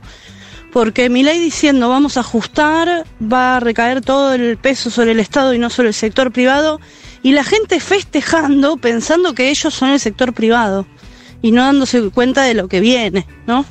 Eso es como lo que más me choqueó. Eh, así es. Sí, Dice- era, eran, un- eran 15.000, 20.000, Sí, 30.000. es un No, vuelvo a decir, para decir quienes festejaron, quienes cantaban eso, eran un segmento. No sé si. si- no- me Yo- cuesta imaginarme que 14 millones de personas que fueron las que votaron No, a Milei claro. estén en la casa cantando lo mismo. En el 55, cuando cayó Perón, y ganaron los eh, opositores a Perón, Sí. con un golpe de Estado, La a fusiladora. Lonardi, Sí. que dio un discurso en la Plaza de Mayo, había 150.000 personas. O sea, vos resetear la historia argentina con lo que tiene Milei es reafirma para mí la idea de que es un señor con un voluntarismo tremendo. Eso duda. Ahora, después te tiene que dar la fuerza, ¿entendés? Sí. Porque No está solo en la cancha, en la cancha hay otros jugadores, digo. Guillermina nos manda un lindo mensaje, dice, bueno, nos elogia lo, que analizamos ros- nosotros recién, la nombra Male también, dice, contenta de compartir la misma vereda con ustedes, saludos Guillermina, buenas tardes, fui a la carnicería de mi barrio, dice Ariana, a comprar un kilo de chori de la bronca que dio a escuchar el discurso, bueno Ari, aprovechalo, que vaya uno a saber eh, a cuánto va a estar eh, la carne en unos días. Eh, quería ponerle onda opositora, pero anoche cometí el error de ver Dejar el mundo atrás en Netflix.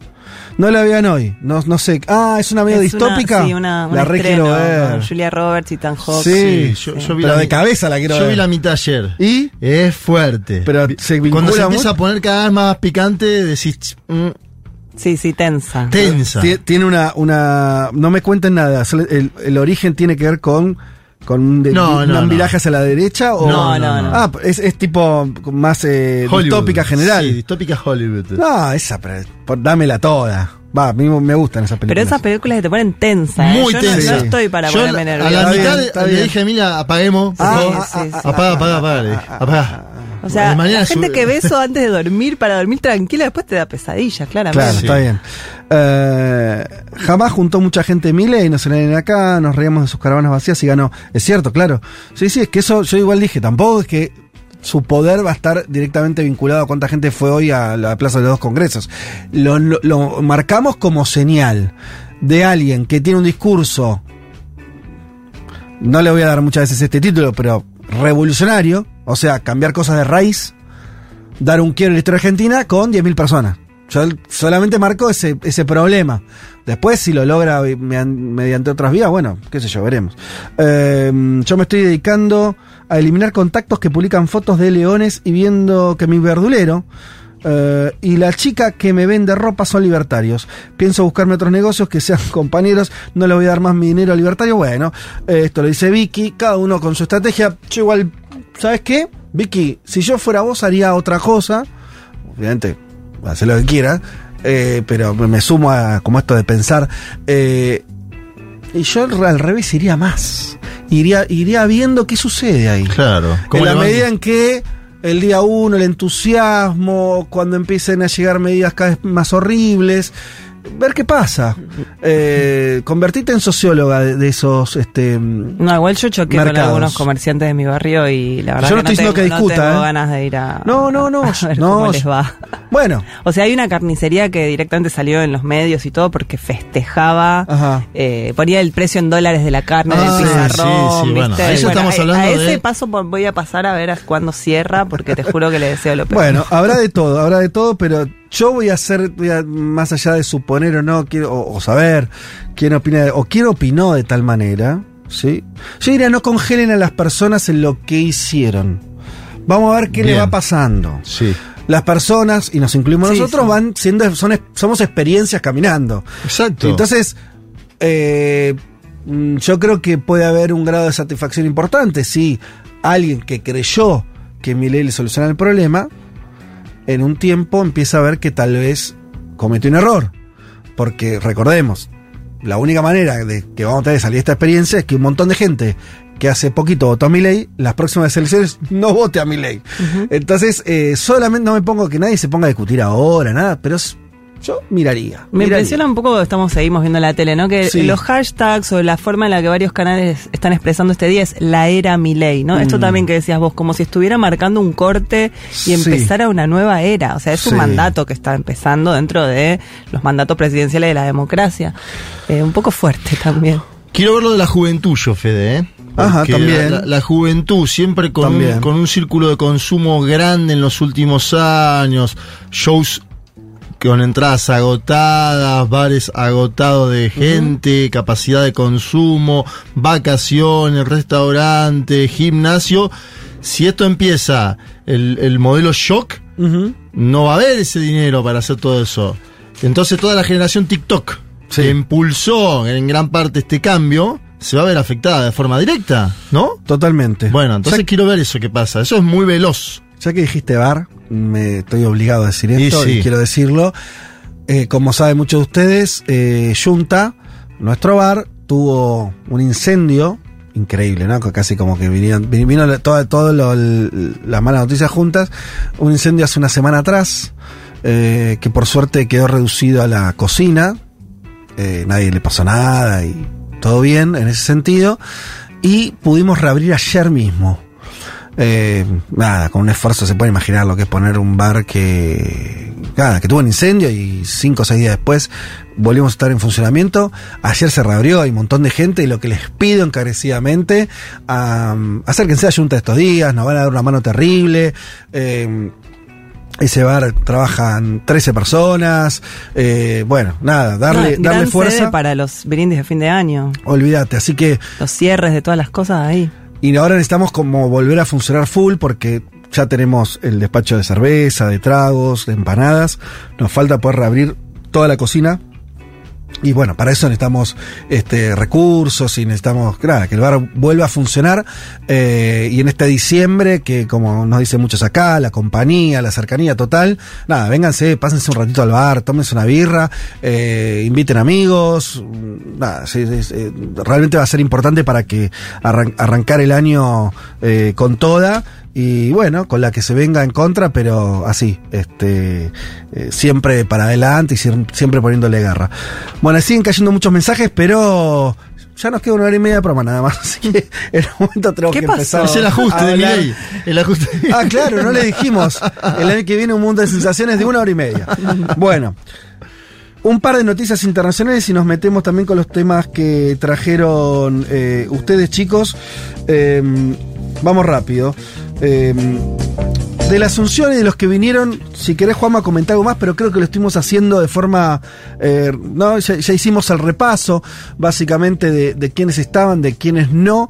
Eh, a priori marcó una agenda de, de extrema derecha en sus acompañamientos, y no sé si, si hay para decir muchísimo más. No, pero- la ausencia de Lula es Sí. la primera ausencia de un mandatario de Brasil en los últimos 84, 30 años. Mm. eh, en, en- no, 30 y pico de años. 40 años 40. casi. 40 años. en la- es decir, desde la democracia para acá, la ausencia de Lula es significativa en términos de que Sí. un mandatario de Brasil, la principal, eh, el principal socio comercial de la Argentina, no está presente. Yo creo que ahí y tiene que ver con lo que pasó en campaña también. Sí, claro. Esa parte. Así que bueno, pondría un punto ahí fuerte. Lo escuché al todavía embajador Scioli, que aparentemente seguirá en el cargo. eh, llegar a- a- a- al, al- al- Bueno, donde fue la, la- la jura en el Congreso. Y hablar de Lula. No sé si- vendrá por el lado de Scioli la distensión de Milei. No me queda claro, Fede, cómo se va a resolver esa.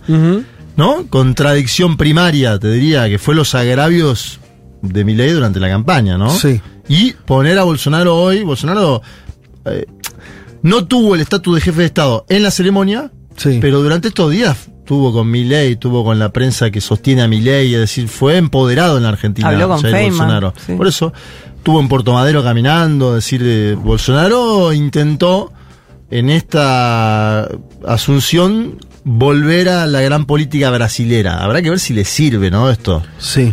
Porque está inhabilitado. Sí, faltan tres años además para.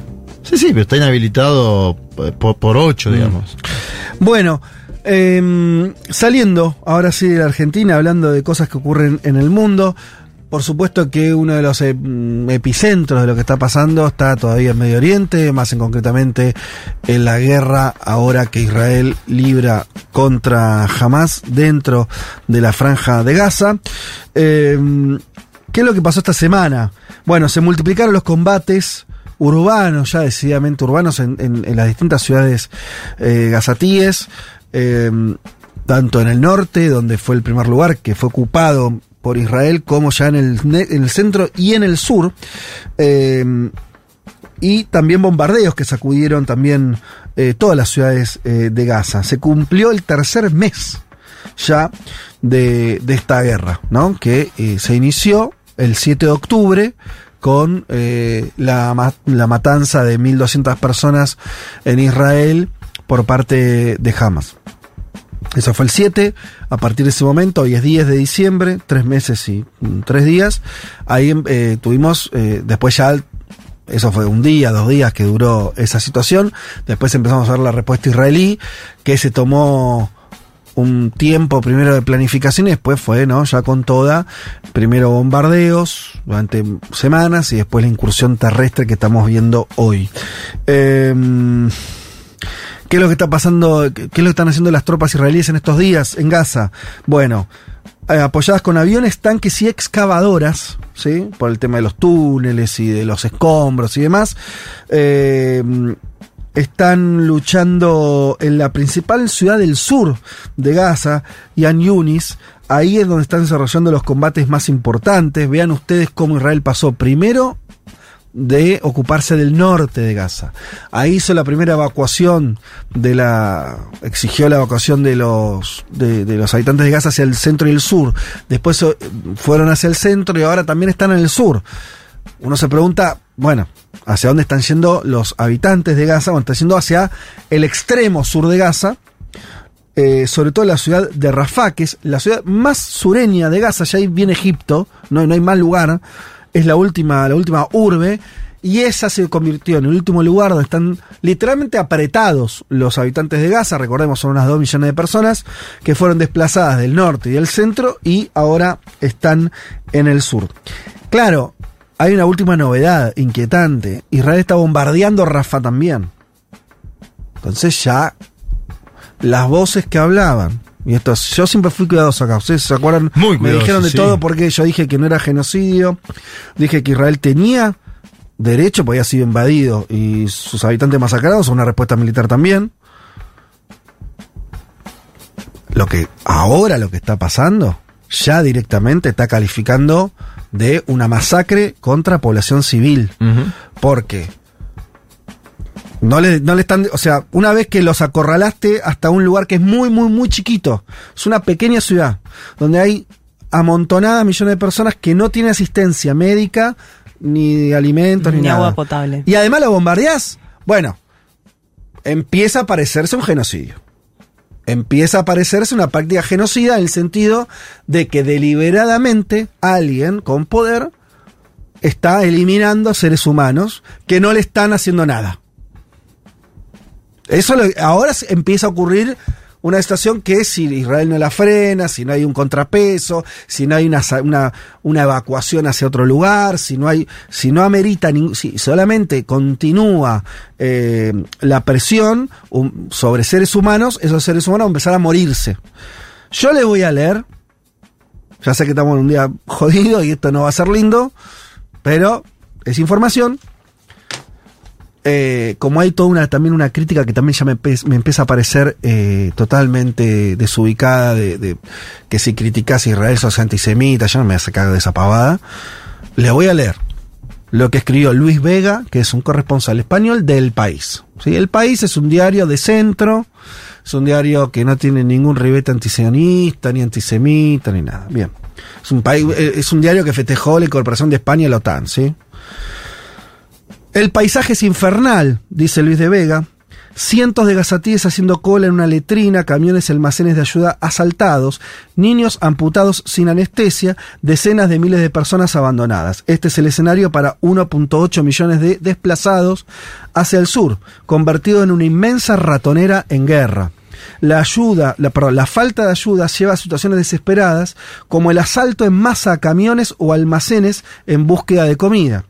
Médicos Sin Fronteras vio un caso el martes, está hablando de este martes que, que acaba de pasar, pero, entre comillas, eh, la cita a Médicos Sin Fronteras, desafortunadamente no era comida, eran solo medicinas, relata la presidenta de esa organización, Isabel Dafourni, para ilustrar el nivel de necesidad. También esta semana eh, se perdió el contacto con el equipo de la oficina que han tenido que improvisar en Rafah, porque el cable de internet que habían cortado para ser utilizado para una tienda de campaña. Porque, claro, el, perdón, lo leí mal, porque el cable de internet había sido cortado para ser utilizado para una tienda de campaña.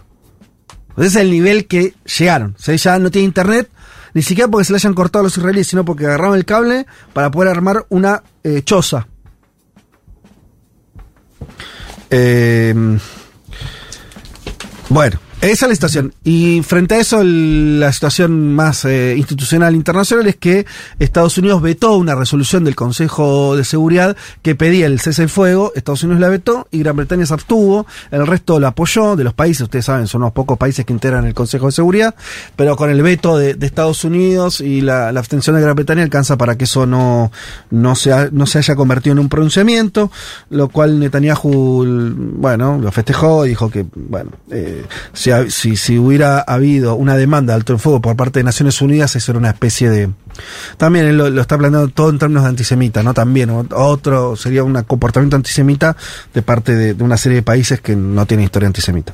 Eh, Lula bueno, dijo que Netanyahu Benjamín es un ultra de extrema derecha sin sensibilidad con los palestinos y que Joe Biden tampoco tuvo sensibilidad en estos eh, meses. Sí. Yo lo que digo es que los días que vienen, según lo. A ver, por eso leo un reporte de alguien que está ahí. Cuando un reporte, un tipo, un español que trabaja para el país, te dice, estoy viendo nenes amputados, sin anestesia, caminando por calle y la gente no tiene para comer, buah. Eh, después de tres meses, porque no es el primer shock, no es que. Sino que me parece que Israel está en una situación muy complicada. Muy complicada. Difundieron una imagen de una zona destruida en Gaza con la bandera israelí, ¿no? Como tipo, bueno, acá estamos, ganamos. Eh, yo, porque, ¿qué pasa ahí? Te quedan las dos millones de personas. Se te empiezan a morir mm, las personas.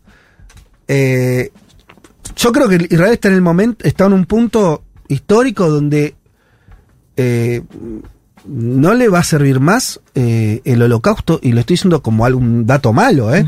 Quiere decir, se están comiendo el capital simbólico, político, legítimo de haber atravesado semejante eh, exterminio. Porque después de lo que están haciendo, si esto no hay una algún momento un rasgo humanitario, de más allá de la discusión de los dos estados, lo que quieran, un rasgo humanitario acá, me parece que entramos en un terreno donde eh, se queda en un lugar muy complejo de legitimidad para cualquier cosa que venga a Israel.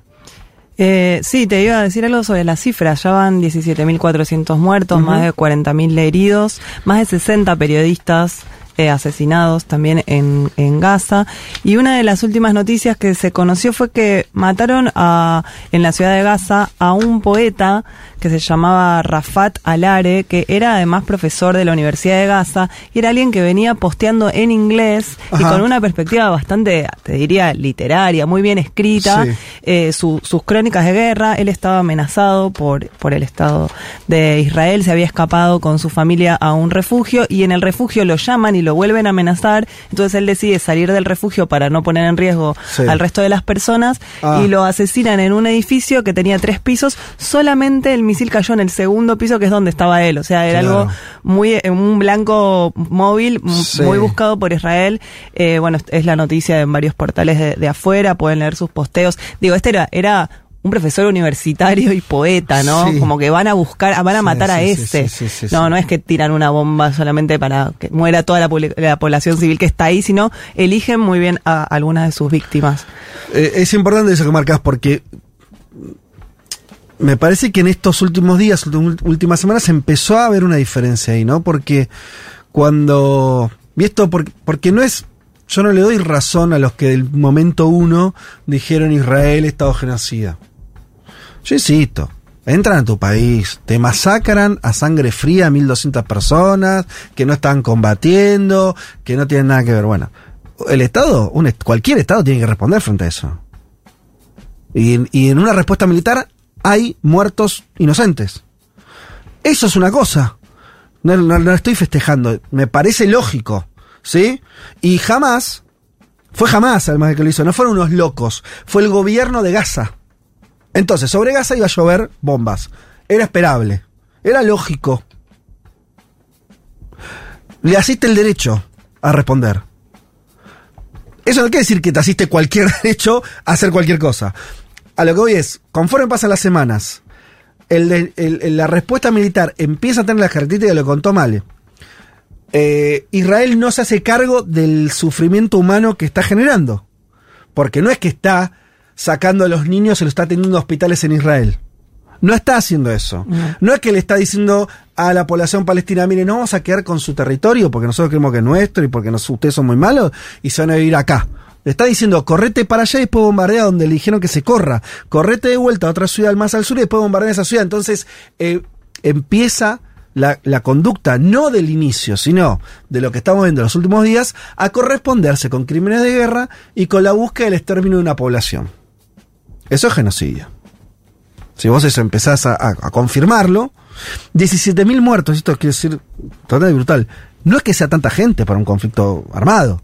Nosotros en la guerra de Siria murieron seis- 600.000, no sé. Hombre, muy poco tiempo, ¿no? También. Claro, lo que, lo que quiero decir acá es que, ¿sabes dónde me parece que está en- el crimen que empieza a, a dibujarse de forma cada vez más clara?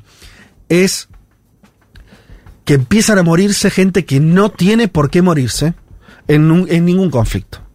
Cualquier conflicto, por más, eh, Ucrania-Rusia, hay un montón de muertos. Ahora, los rusos no están encapsulando a la población ucraniana y diciéndole, lo único que te esperan son mis bombardeos. No, si vos estás en la frontera de Ucrania te puedes ir para otro lado, hay salvoconducto, hay es una guerra lo que dijo con Putin. algunas reglas. Cuando inició Putin esto, Putin dijo, "M- muchachos, si quieren combatir los hombres, combatan, los niños y las mujeres no. Un tipo que por ahí lo va a hacer una pensás, una perspectiva arcaica, si querés, porque no. Sí. Los niños y las mujeres no. Son las normas básicas de cualquier Claro. conflicto bélico, ¿no? Claro, claro, claro. Dijo eso el hombre. Che, niños y mujeres, porque aparte, buena parte de la población civil en Gaza son niños. Explícame la razón militar por, por la cual las fuerzas de defensa israelíes no pueden evacuar a los niños Bueno. mutilados por sus bombas en hospitales de Israel que están vacíos, digo, que no, no, Sí. no, no- no- no están congestionados, no hay nadie. A mí la hazaña de los niños igual no sé, pero tiene que ver un poco con que al, al morir tantos niños mueren también las generaciones que van a buscar venganza, Mm. ¿no? Como que hay algo de no dejar crecer a esos chicos que están viviendo ese horror para Bueno, que después... ahora si se confirma eso que decís, eh, Bueno, no digo que se confirme o no, no, pero Sí, hay es una como hipótesis que no- Una hipótesis macabra. No, pero- claro, pero por eso. eh, yo- ¿Cuál es la explicación de que, es- de que no hagan eso? De que no tengan una asistencia humanitaria de lo que está. Porque además, eh, salís de Gaza, Israel es un país desarrollado. A diferencia de otras guerras en Medio Oriente, donde todo es un desastre. La guerra de Siria, bueno, está bien que hay- y todo estaba medio roto a Sí. los alrededores. ¿Para dónde ¿no? escapás, no? Claro. Israel es un, es un, un país desarrollado con un montón de. Ahora, ¿por qué no asisten a los. este a la gente que, que, está atravesando eso? Y ahí te encontrás con una respuesta inquietante. Porque la única conclusión es que los israelíes odian a los palestinos. No a jamás, a los palestinos. Parece yo digo, ¿por qué no atienden en los hospitales a los que a, a- a los mutilados que no son combatientes? Y, y ustedes nadie se imagina que ese es un escenario posible, ¿no? Eh, como ciencia ficción parece lo que estoy diciendo. Debería ser una obviedad.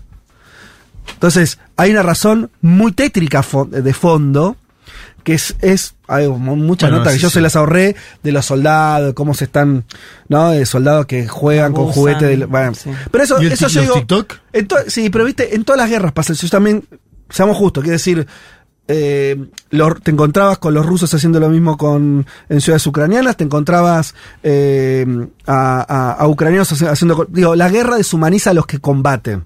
Me, parece a mí, ¿no? En general es un principio...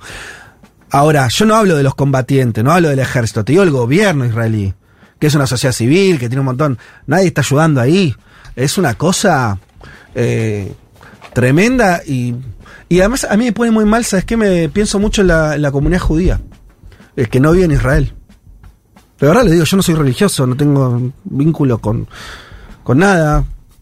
Este, digo, y por ascendencia sería más católico que otra cosa, pero tampoco lo soy. Pero me pone muy mal que, que alguien que. Y en la Argentina son eh, muchos. Eh, gente de origen que profesa la religión judía o viene de la tradición judía y que en Israel lo, lo- siempre tuvieron ¿no? un lazo afectivo lógico que es o viajaron, no sé si o tienen familiares. gente- mucha gente con familia. Y ahora esa gente ve que su Estado está masacrando a personas, dejándolas morir. Digo, hay algo ahí que se rompe que es muy complicado. Porque había algo que yo lo entendí, siempre por la positiva, por más que de posiciones de izquierda y eso está mal visto. Yo entiendo el orgullo de que después de haber atravesado un holocausto donde mataron a 6 millones de personas de tu pueblo, hayas construido un lugar propio, con toda la complejidad del caso y todo lo que quieras, pero un lugar propio, con un estado, te sentís seguro, ¿no? Podés profesar tu fe, tu, tu- tu cultura puede florecer, desarrollarse. Que el final sea este. Para mí es como, debe ser una tragedia interna que deben estar viviendo eh, muchos judíos, digo en Argentina, porque conozco muchos acá, pero en- en- todos los que no viven en Israel, los que no están subsumidos en, en la deriva esa loca que, que se agarró, Sí. que deben estar con un nivel de consternación interna bravísimo.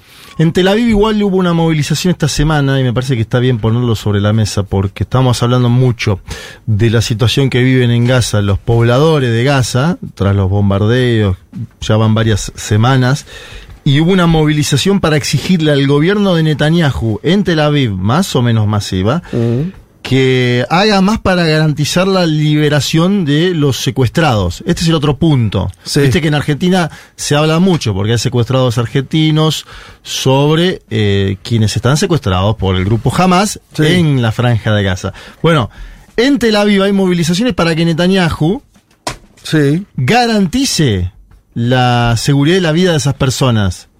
Digo, ahí también hay un pedido, una exigencia. Le están diciendo, che, yo entiendo la incursión, lo que estás haciendo y demás.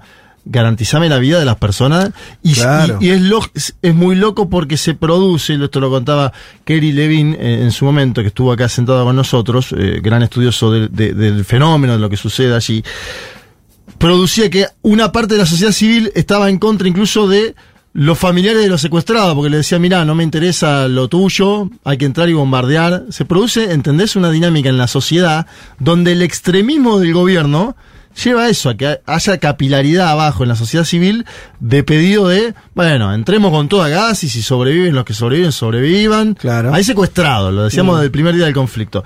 Esta semana hubo una movilización para que Netanyahu se ponga a la cabeza de la liberación, ¿no? Que fue en parte lo que produjo aquella tregua con Hamas, que duró cuatro días. Bueno, habrá que ver cómo sigue eso, pero me da la sensación de que hay cierta parte de la sociedad israelí que ya le pide a Netanyahu, ¿no? Bueno, veremos. Hasta ahora nosotros veníamos viendo un- una, un corrimiento. eh, algunos dicen que Netanyahu y sobre todo la incursión militar tenía 90% de apoyo. Esto también, digo, veremos qué ocurre. Eh, yo lo veo muy complicado. Eh, pero sí me parece que hay un- una delegitimación de Israel. Eh, y que no es broma eso, ¿eh? porque Israel sobrevivió también a partir de, tener cierta legitimidad internacional. ¿Qué sé yo? No sé. Este, y, y además otra cosa inquietante que, que vemos ahora por parte de la dirigencia israelí es que ellos dicen, bueno, ¿por qué, ten- por qué cuál, es la- justificación de que Israel continúe bombardeos incursiones en todo Gaza? Se pone, porque Hamas está eh, mimetizado con la población, lo cual a un punto es cierto. A un punto es cierto. no- no, eh, al ser también un ejército irregular y demás, eh, es parte de, de un entramado que vos no es que separás fácilmente población civil de eh, las milicias de Hamas. Ahora, justamente, eso tendría que llevar a la conclusión obvia de que no hay salida militar, sino política. Porque si la salida militar, porque ¿cómo sigue el razonamiento? Si Hamas está eh, tan intrincadamente vinculada a la población civil, para terminar con Hamas, tenés que terminar con la población civil. No hay otra. Y ahí, bueno, entonces es... Es parte de la hipótesis, es- ¿no? Ese razonamiento te lleva al genocidio. Si... Y si y el otro razonamiento que podrías hacer es que justamente por esos mismos motivos la salida solamente puede ser política, que no significa darle a que, que gane nada, eh, sino que tenés que resolver políticamente la situación de otra manera. Eh, Bueno. bueno, en fin. Está empezando a existir de vuelta el debate sobre el Estado palestino en el mundo. Ajá, Eso sí. es un dato también, ¿eh? Hace cinco años no se hablaba del Estado palestino como una posibilidad. Este es un dato Sí. de la masacre actual en Gaza. Sí. Y de la situación que se dio después del 7 de octubre, dramática, pero el mundo empieza a debatir de vuelta, che, ¿no será posible una solución que estos hombres tengan un Estado propio? ¿Y que no estén siendo exterminados por una potencia militar? Bueno, es un debate que se está empezando a dar. Espero que se siga dando, porque sería un curso natural, ¿no? La solución de los dos estados, Fede, la diplomática más eh, tradicional, y me da la sensación de que eh, amerita. Bueno, muy bien, son las 2 de la tarde. Eh, estuvimos inevitablemente hablando de eh, lo que pasó con la asunción del nuevo presidente. No dijimos nada que no A está ver. Elman. Eh, no sé dónde está. Creo que Elman, está? no sé, está, está asustado Está en la por plaza la de los dos congresos. Ah, sí, está ahí. Está haciendo crónicas. Está eh, aprovechando su. Que Su cara no es famosa, por así decirlo. Hay que estar ahí, ¿no? Sí, la verdad. Este, bueno, está trabajando ahí, muy bien. Bueno, le deseamos la, la mejor de las suertes. Va a estar el domingo que viene. Eh, ahora, eh, después, eh, avanzado un poco más el programa, le contamos un detalle el domingo que viene porque es interesante. Eh, pero sí, Elman hoy estaba. tenía tareas de, de- de investigador. Por así decirlo, en, en esa raliada plaza. Él ya nos contará seguramente un poco más cuando, cuando vuelva con nosotros. Decíamos entonces, cerramos el tema, este conflicto eh, en- entre Israel y Hamas.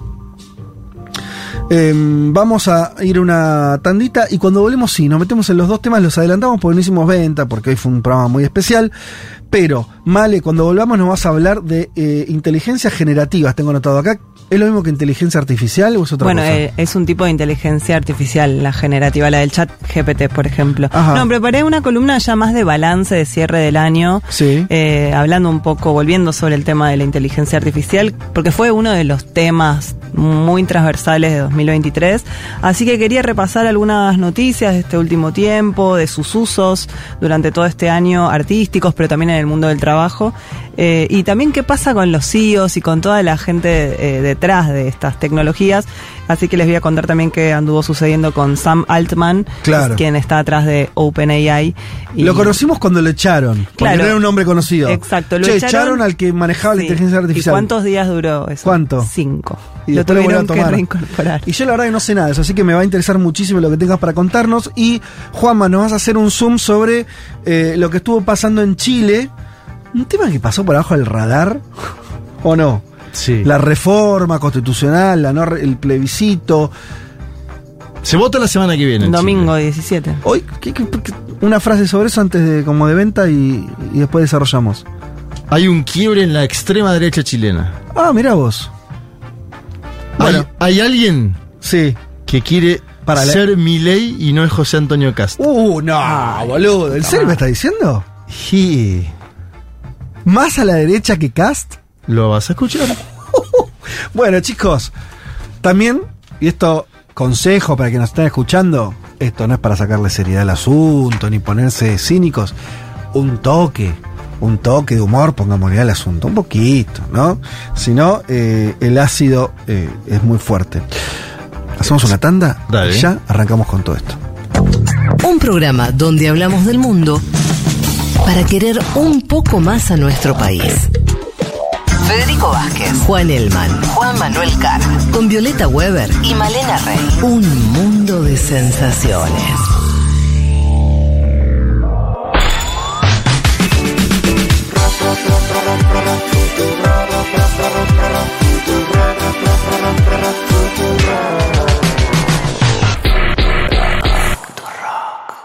De países que no son campeones de fútbol. Futurock FM.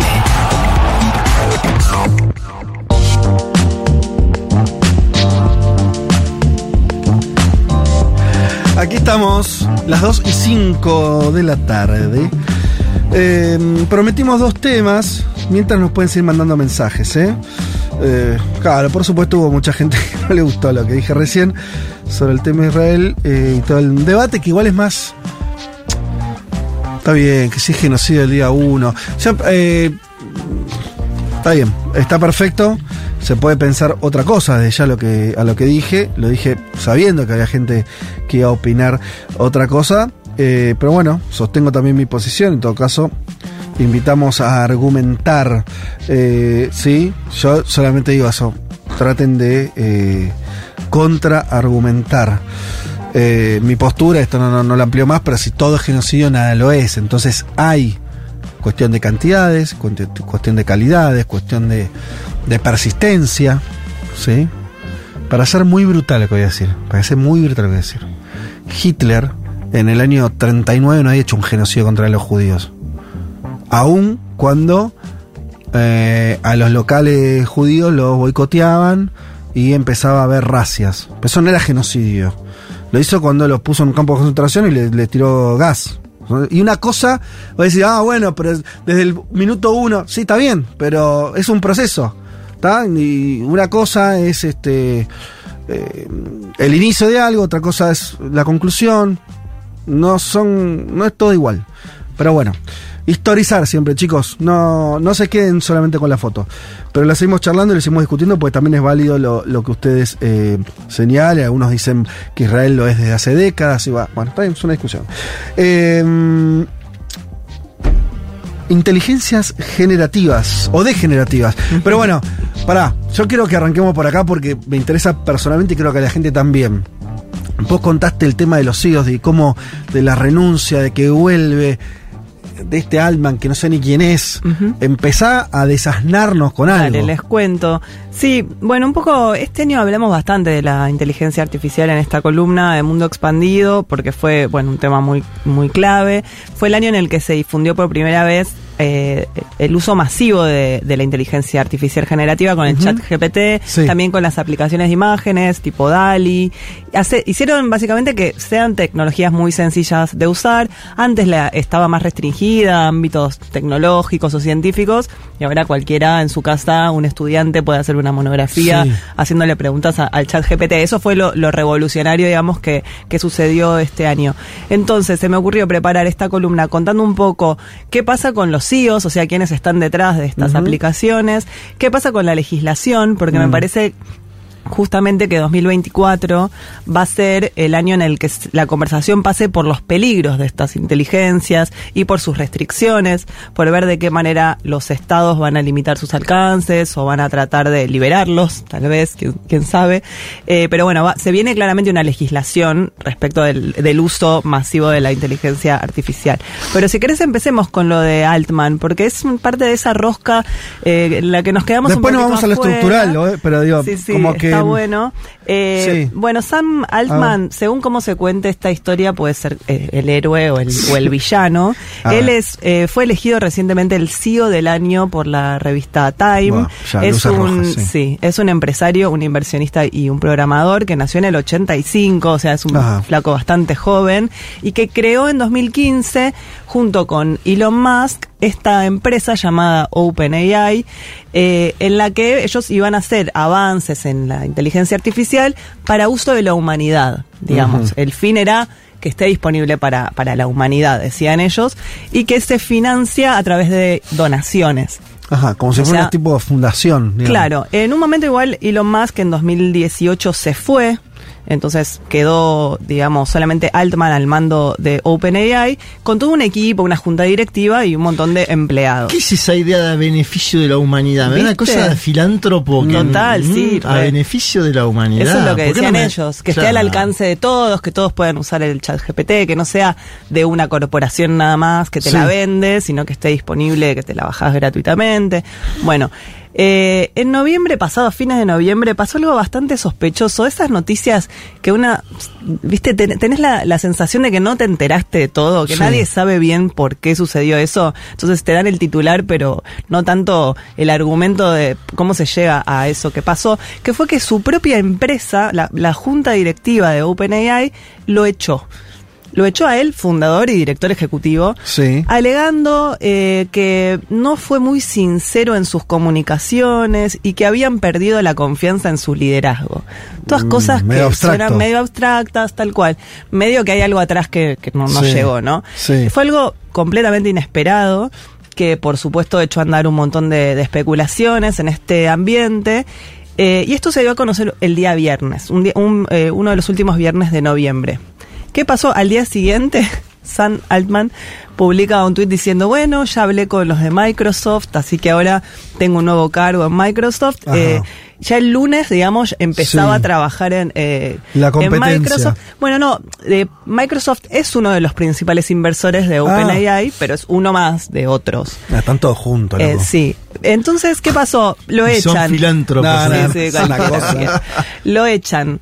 Al, el lunes ya tenía nuevo trabajo en Microsoft y mientras tanto los trabajadores de OpenAI empezaron a ver que esta decisión eh, no les convenía y más de 500 empleados de la compañía firmaron una carta exigiendo su inmediata reincorporación y amenazando con irse en el caso de que no lo reincorporaran. Eh, varios empleados se fueron, de hecho tuitearon, todo esto sucede en Twitter o en X, que justamente es de Elon Musk. Sí. Eh, todos diciendo si se va Altman, nosotros también nos vamos.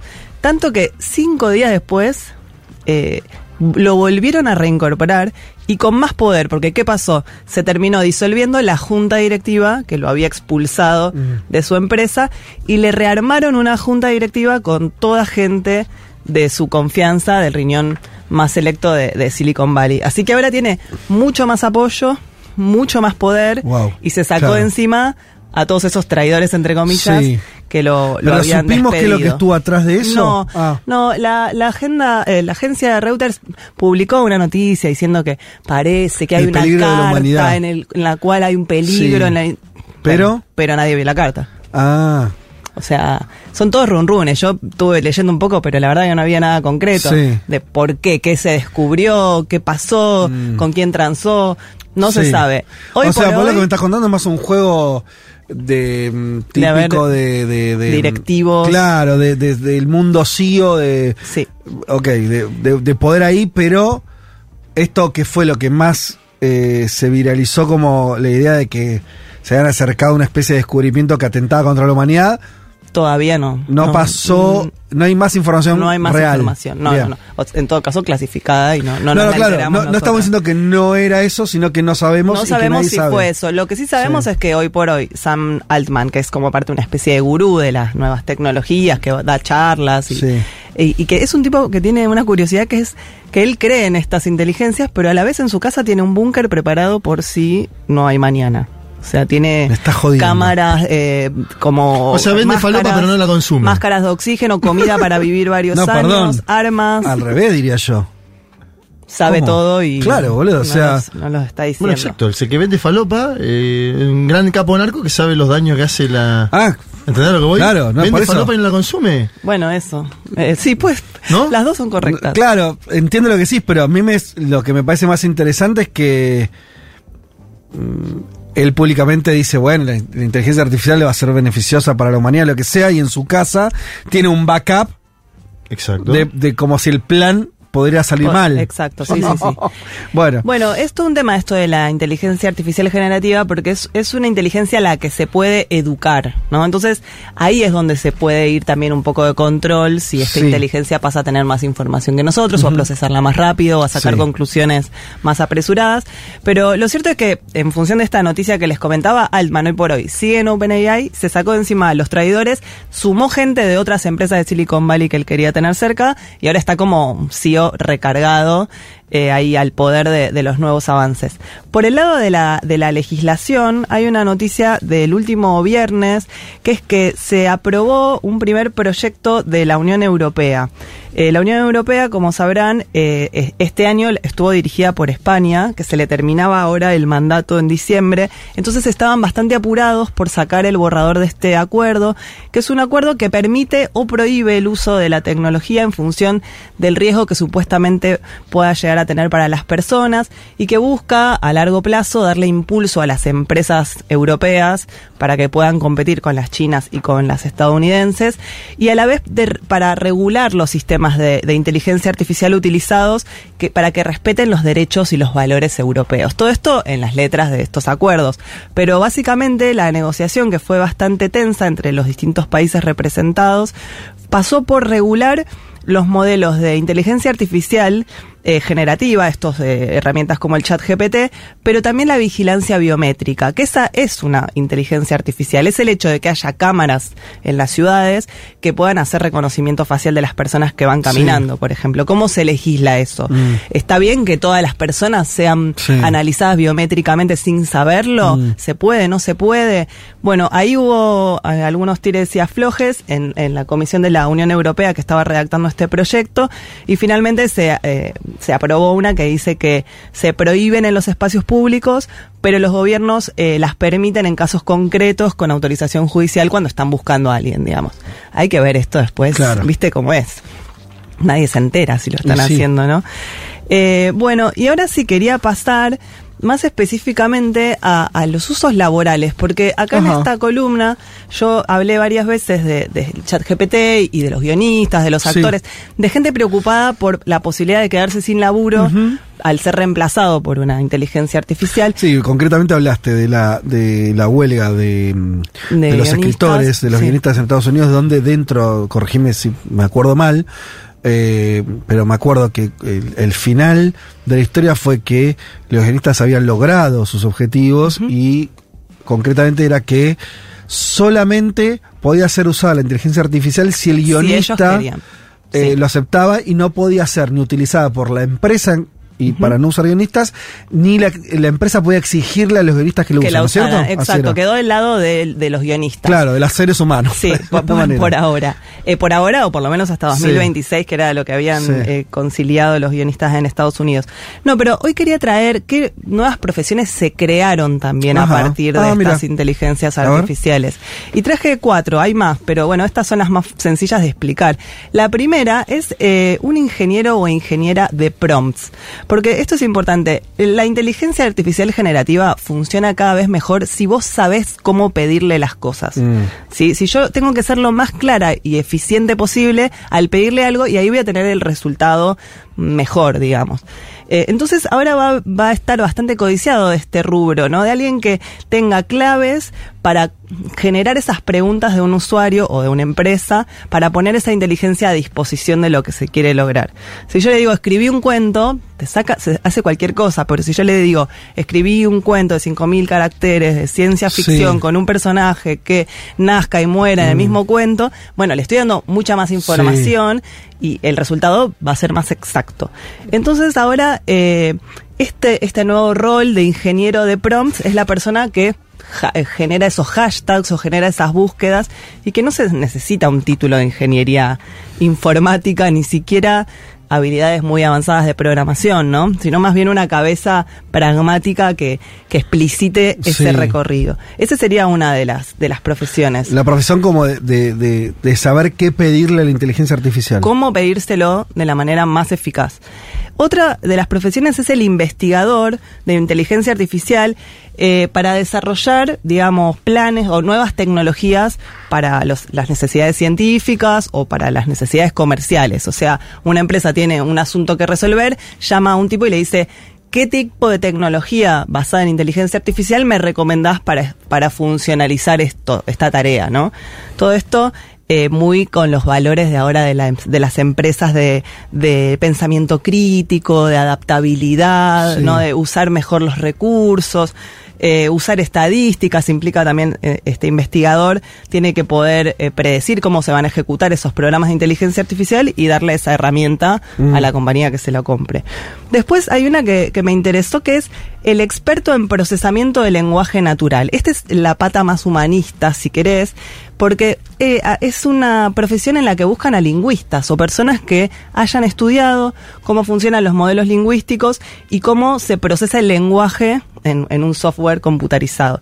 Por ejemplo, la traducción automática de Google Sí, Translate, que ahora sí. vos hablas y eh, traduce un robot en el momento y le podés hablar a un chino a Sí. través del teléfono. Todo eso se apoya en personas que, que vienen de una disciplina que se llama la lingüística computacional, que de hecho yo cuando cursé letras estaba esta materia, Mirá. yo no sabía bien qué ¿Para era. qué era? Claro. Eh, pero, pero efectivamente son personas que tienen o una carrera de filología o de lingüística o incluso traductores o intérpretes que buscan traducirle a la máquina las lógicas del lenguaje escrito para que cada vez también la ejecuten de una manera eh, lo más transparente posible. Ahora, digamos. Male, pre- una pregunta.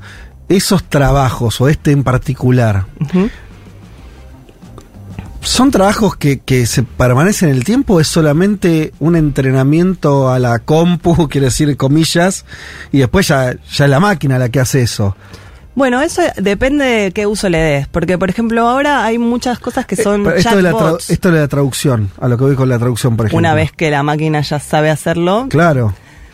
Bueno, pero hay cada vez más cosas que se van a tener que adaptar a esos sistemas. Ajá. Eh, ahora hay mucha gente que hace lo que se llama UX Writing, que son los protocolos de diálogo con los bots. O sea, el bot que vos Sí, hablas supuestamente claro, con un claro, robot, todo eso lo guionó alguien Sí, que sabe cómo sí, escribir. sí, sí, te bueno, entiendo. digo, eh, eso también es alguien que sepa escribir, tenga recursos digitales, pero también narrativos. Bueno, no sé, hay que ver cómo se, se desenvuelven con el Total. correr de los años. Y una cuarta profesión tiene que ver con eh, las leyes, ¿no? Con la, un especialista en ética y legislación que tenga presente eh, la inteligencia artificial como problema, porque justamente todavía hay muchos baches, hay muchos grises en sus usos en cuanto a la regulación y a, y a la legislación, y todas estas empresas que la apliquen van a tener que digamos, tener un correlato legal que le asegure eh, la confidencialidad en el manejo de datos, por ejemplo, Mm. ¿no? O sea que hay también una, una nueva pata de la- del derecho que va a tener que ver con las inteligencias artificiales. Así que eso me parecía curioso, como empezar a ver que también va a generar Bien. otras profesiones. Sí.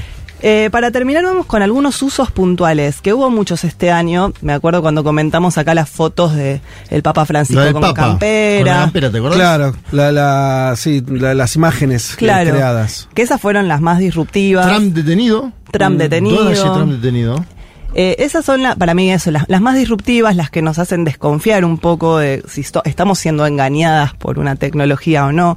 Pero también hay algunas que son, esta me pareció particularmente eh, espeluznante, me la pasó Maini, le agradezco, que es que en Jalisco, uno de los estados más violentos y, y peligrosos de México, eh, acaban de desarrollar una herramienta de inteligencia artificial para difundir búsquedas de paradero de personas. Hay 14.000 Mm. personas desaparecidas en Jalisco. Sí. Les cuento que es, igual lo pueden buscar en YouTube, porque es, es- es más impresionante verlo que, que yo lo explique. Eh, son, digamos, el típico cartel de buscado con la Sí, foto de la persona sí. que dice desaparecí tal día, llamen a tal, animado con una voz robótica, Ah, con esa persona hablando en primera persona de su desaparición. mira. No. Entonces ves la foto de un chico o una chica que desapareció que dice, la noche del 20 de diciembre estaba bajando de un auto y vino una persona armada y me secuestró. Te pido por favor que si sabes algo no dejes pasar esta búsqueda, le avises a mi familia. Eh, y todas terminan, digamos, esto lo armó un grupo de familiares, Mm. de personas desaparecidas, todas terminan diciendo, alza la voz por mí, no permitas que casos como el mío sigan sucediendo, que no quede impune, hoy por mí, mañana por ti, y por los habitantes de Jalisco. Pero ves a la persona moverse un poco, hablando en primera persona con una voz artificial, pero te llega de otra manera que esté en primera persona, justamente, claro, ¿no? claro. No es un familiar diciendo ayuden, Sí. sino esa misma persona narrando las circunstancias de su desaparición. Muy impresionante y es un uso, digamos, legítimo de la inteligencia artificial, pero también un poco desgarrador. Al límite, ¿no? Diría. No sé, es legítimo. Ahora, ¿cuánto se puede hacer eso? ¿De qué? Siempre yo debato con esto de la inteligencia artificial. Es alguien que está secuestrado, que no está con la posibilidad de grabar un video ni nada. Mm. Ahora, vos con inteligencia artificial podés lograr el video y con su propia voz también. Sí. Esto es algo que Sí, en este caso no es con su propia Bueno, voz, pero podría ser. Podría serlo. Y te lo extrapolo también a esto de los eh, hologramas de cantantes que murieron. Sí, el límite donde ya esa persona por ahí la ponen a- le festeja el cumpleaños. Bueno. No, sí. Es que, es que un poco ¿Hasta dónde la- se abre esa Es que puerta? todo lo Bueno, que eso, rodea es eh, la, la cuestión de lo humano, ¿no? Hay Viene un poco ahí. ese debate, ¿no? Sí, sí. De la ética de la humanidad respecto de lo no humano. Eh, y bueno, traje un caso artístico más divertido, entre comillas, que lo de Jalisco, que parece una joda incluso la noticia, y que es que una artista española llamada Alicia Framis anunció que se va a casar con un holograma, Bien, que se bueno. llama iLex, tipo AI, en vez de Alex, iLex. Eh, que es una inteligencia artificial creada con una técnica fotográfica que reproduce imágenes tridimensionales de esta persona, eh, con haces de, de luz, y que integra perfiles de sus amigos y de sus conocidos y pone a disposición de esta inteligencia hologramática eh, cosas de la vida de ella, como que puede conversar con esa persona y esa persona, eh, gusto, entre digamos. comillas, persona, Claro. Eh, tiene conocimiento de su de, de Su sus cosas. laburo, Claro, de che, ¿cómo te fue con fulanita? ¿Querés que pida una cerveza tal, la que te gusta a Bueno, vos? vieron la película Her, es exactamente eso, ¿no? Medio, Sí, eh, pero con una voz. Era voz y no tenía la, la cuestión eh, visual. esa- Sí. Eh, era un, campa- un campamento más auditivo, creo, creo Sí, que no sí, tenía... sí. No, no, un no. algoritmo de voz. Sí. Con la voz de Scarlett Johansson aparte. Claro, pero o sea, pero ahora es como que además tengas la cara y el cuerpo de Scarlett Johansson. Claro, pero a ver, ahora lo que está buscando esta artista, que va a ser un banquete en un museo con comida eh, Macrobiótica. apta, sí, sí, apta para no humanos también. y no sé qué, es, es un banquete molecular apto Eso, para humanos y humanoides. molecular, no macro. Banquete que- molecular, ¿qué? No, es que está buscando eh, plata para comprar una casa especial para que su pareja pueda ser proyectada en cualquier rincón. Mm. Porque después tenés ese problema. O sea, te casas con alguien, pero solo lo podés Sí, ver en- en, el comedor. claro. Eh, la- las fotos, eh, les, les aconsejo que busquen Alicia Framis, holograma, eh, fotos, y está ella cenando y el holograma cenando entre muchas comillas, ¿no?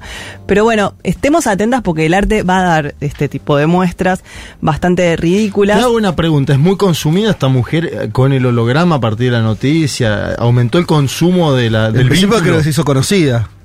Claro, no bueno, ella, ella te- había hecho otras, otras performances así, viene hablando de esto, ¿no? De, de cómo se relaciona la sensibilidad de una mujer que está buscando pareja y de repente la encuentra en, en una pareja no, no humana. Dice, nos va a costar mucho ocultarnos cosas, no es mi pareja perfecta, discutimos, a veces se pone de mal humor. Raro. ¿no? ¿Miente el holograma? Y por ahí- ¿Sabemos? Y por ahí podría hace- ser, por ahí sí. sí. ¿Por qué ¿Tira no? mentiras piadosas? Enti- ¿Entiende la ironía? Eh, bueno, chicos, no sé, esas preguntas ya nos las vamos a ir contestando. ¿Tener sexo con un holograma sexting? Y sí. Está, yo vuelvo a las películas. An- mucho antes de Her está una película que a mí me gustaba mucho de chico que era. eh, ay. Yo siempre me equivoco, El Vengador del Futuro con otra, pero es una escena donde está. eh, no, claro, ese. Es, eh, No. Sylvester Stallone. Sí. Otro que Y- no vino en la Asunción de Miley. Y, le- y, mm, que ¿Quién hay un documental muy bueno de Stallone en Netflix, mírenlo. Y eh, la chica es eh, esta. Ah, muy conocida. Eh, la de máxima velocidad. ¿Cómo se llama? No sé. La- No sé, boludo. La pareja de Keanu Reeves. No, no, la pareja en la- en el cine. Bueno, no Bueno, sé, seguro que algún oyente nos va a Y ayudar. están teniendo, eh, están eh, garchando con Sí. dos cascos sin Dos tocarse. cascos. Sí. De realidad virtual. Claro, pero incluso es una peli medio vieja. eh, eh, es una peli vieja, pero donde eso era bastante impresionante, porque obviamente que era ridículo. Y vos decís, bueno, medio que fue por ahí la cosa. Este, mm, También todo medio cronenberiano, ¿no? Como. Bueno, la última peli de Cronenberg yo la vi, son unos artistas que justamente abren los, la- los interiores de la gente para tatuarle los órganos. ¿No? Como te, te puedes hacer tatuajes en tus. Tatuaje de órganos. de órganos internos. Muy flashero. ¿Cómo? En la última película de, Cronenberg se llama Crímenes del Futuro y Vigo Mortensen y Sí. la otra protagonista que ahora no me viene el nombre son artistas performers que hacen eh, operaciones en vivo tatuando órganos internos Órgano, de claro. Ya no es el tatuaje afuera, sino, Ah, Te Buah. tatuás el estómago. Sandra Bullock, chicos. Sandra Bullock. Es Claro. conocidísima. Eh, sí. Por eso. Sí. ¿Qué no? Sí, muy conocida. Por eso me llamó la atención que no. No, no me salía el nombre, pero sabía, por eso, por eso Ah, quería decirlo. Muy bien. en la escena bien. de los cascos, donde están ahí como telepáticamente, entonces cada uno ve la imagen Realidad del otro, que es como una. Sí, es una como una virtualización. virtual, claro. Eh, pero le generaba como eh, sensaciones corporales reales. Ajá. Era como un sueño erótico, Claro. Ajá. Claro, ¿no? Donde llegás como a un lugar Sí. físico, pero solo. Claro. ¿Sí? Bueno, en fin. Bueno, Eh, esperen, voy sí. a terminar con una cosita porque también me parece interesante pensar de qué manera la inteligencia artificial, que supuestamente es una tecnología del futuro, modifica el pasado. En el sentido de que este año una de las noticias de la música fue que salió un nuevo tema de los Beatles. Tanto Sí. Fede como yo somos muy, muy fans. Se llama Now and Then el tema. Y hay un videito de YouTube de 12 minutos en el que Paul McCartney cuenta un poco qué pasó con este tema. Y, y fue algo muy claro, que es que cuando Yoko Ono les dio a Ringo, a George y a Paul las cintas de Lennon con ese tema, no existía una tecnología capaz de aislar la voz de Lennon del piano con el que tocaba. Entonces vos no podías sacar la melodía de la voz de él y usarla y pegarla en otra canción. Exacto. Eso fue en los 90, en el Sí. 94. Ahora, ¿qué pasó con Peter Jackson y Get Back? Peter Jackson genera un software específico para aislar las pistas de, de las canciones y eso es lo que se llama machine learning, o sea, le enseñaron a una máquina específicamente a hacer eso y a partir de ese aprendizaje de la máquina pudieron volver sobre el pasado y aislar esa cinta. Entonces digo, también son tecnologías que impactan Sí. sobre lo que ya pasó Claro. en, en el arte para darnos esta nueva canción que aparte se compuso, o sea, Lennon compuso una parte de solo en el Dakota, Sí. después unas guitarras de slide de, de Harrison en los 90, Sí. más los arreglos de, de Paul y Ringo de Total, de ahora. 2023, ¿no? Bueno, pero son todos vivos, eh, uno no, porque No. la grabó cuando estaba vivo. No, por ahí Eso lo es lo que voy. La diferencia de lo que dice mal es que ahí la inteligencia artificial fue utilizada para. O sea, no, no es que es un Lennon virtual. Claro.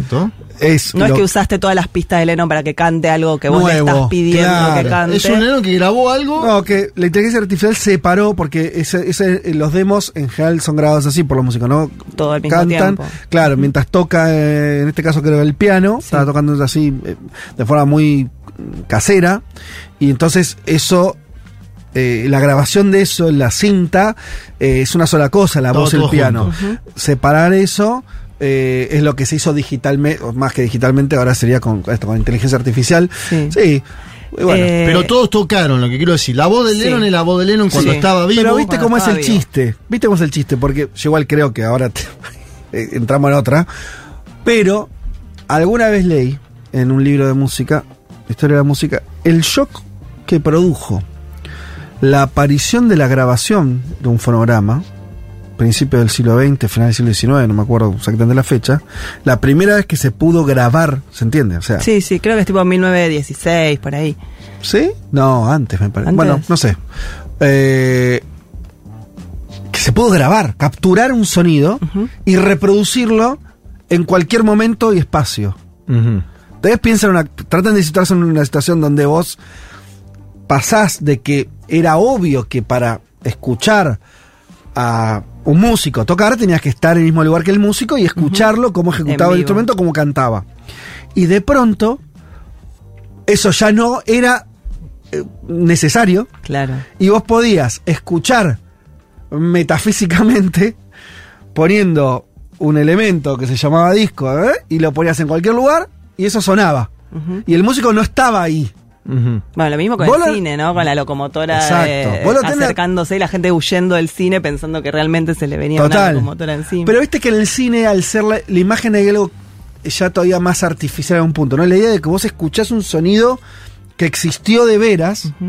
Eh, entonces lo que voy es, hay, hay, una virtualización ahí también, ¿no? O Sí, sea, sí, total. venimos virtualizándonos hace 100 años por ahí también. Sí, puede ser, puede ser. Creo que ahora van un poco más rápido. No, no, total. No estoy diciendo que sea. No, no, pero, no. pero viste que cuando vas para atrás. Y lo que diga es, es que había una idea de los músicos en ese momento, ese quiebre, que decían, che, pero esto nos destruye, ¿cómo que yo no es, No- va a estar sonando algo que yo más. hice Claro. y no estoy ahí? ¿Qué ¿Qué? ¿Cuando yo me muera eso va a seguir sonando? Sí. Y, y nosotros después lo naturalizamos eso. No, lo Entonces, bueno igual para mí es que ninguna tecnología viene a reemplazar del todo la anterior, excepto algunas, no sé, el, el CD, todavía hay gente que escucha CDs, no sé, creo que el mini disc, eh, el Blu-ray, algunas que quedaron medio el DVD ya, pero digo, no es que eh, no sé, el ebook reemplazó al libro, o el disco reemplazó al músico no, en vivo. Pero o ahí lo que vos nombraste ahí, que el tema de la decisión. O sea, hasta ahora ninguna tecnología tomó decisiones. Ujú. Eh, tomar eso, decisiones. Sí. Sí, hay que ver si estamos. tomar decisiones. si estamos a favor o en contra. Nosotros no. No, claro, por eso- si nos dicen que no hay, no hay alternativa. Yo creo que hasta ahora habría que. Me parece que ninguna tecnología había tomado decisiones. Hay una cosa de, de la conciencia. Sí. No, y esto que vos decías de la humanidad, porque quería cerrar con algo que se pregunta Cierra, cierra. sobre eso, que es Sí. también otro músico, otra persona que escribe canciones, que es Nick Cave, que seguramente Mm. sepan que tiene un blog en el que los fans le dejan preguntas, se llama The Red Hand Files, ya contestó 264 preguntas. Mirá vos, en categoría blog, ¿no? Es un blog que está solo controlado por él, claramente no está mediado por nadie, él agarra una pregunta que le interpeló y se pone a escribirle una carta a esa persona contestándole. Y entonces agarró una pregunta sobre este chat GPT, ¿no? Y dice Nick Cave, desde su lanzamiento muchas personas asombradas por la ola algorítmica me enviaron canciones creadas por chat GPT con el estilo de Nick Cave, ¿no? Acá Sí. le dijeron, a ver, armá una canción Sí, tipo sí. Nick Cave. Las canciones surgen del sufrimiento, se, bajan, se basan en la compleja lucha eh, interna humana de la creación y que yo sepa los algoritmos no sienten. Mm. La información no sufre. ChatGPT no tiene un ser interior, no estuvo en ningún lado, no soportó Mm. no- nada, no tuvo la audacia de ir más allá de sus límites y por lo tanto no tiene capacidad para compartir una experiencia trascendente, ya que no tiene límites desde los cuales trascender. Mm. El papel triste del chat GPT, dice Nick Cave, es que está destinado a imitar y nunca puede tener una experiencia humana auténtica, sin importar cuál devaluada o intrascendente pueda volverse la experiencia humana con el tiempo. Mark, gracias por la canción, pero con todo el amor y el respeto del mundo, es una mierda. Una burla grotesca de lo que es el ser humano y no me gusta mucho. Aunque espera, releyéndola hay una línea que me llegó.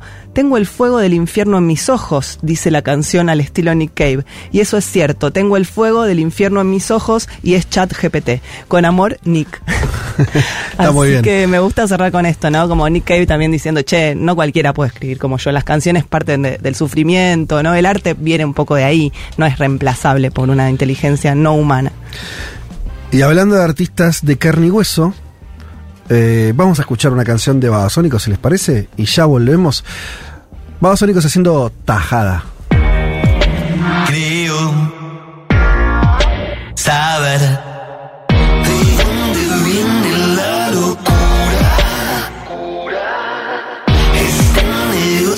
cierra. Entiendo que provoque una reacción en cadena. Nada de esta densidad.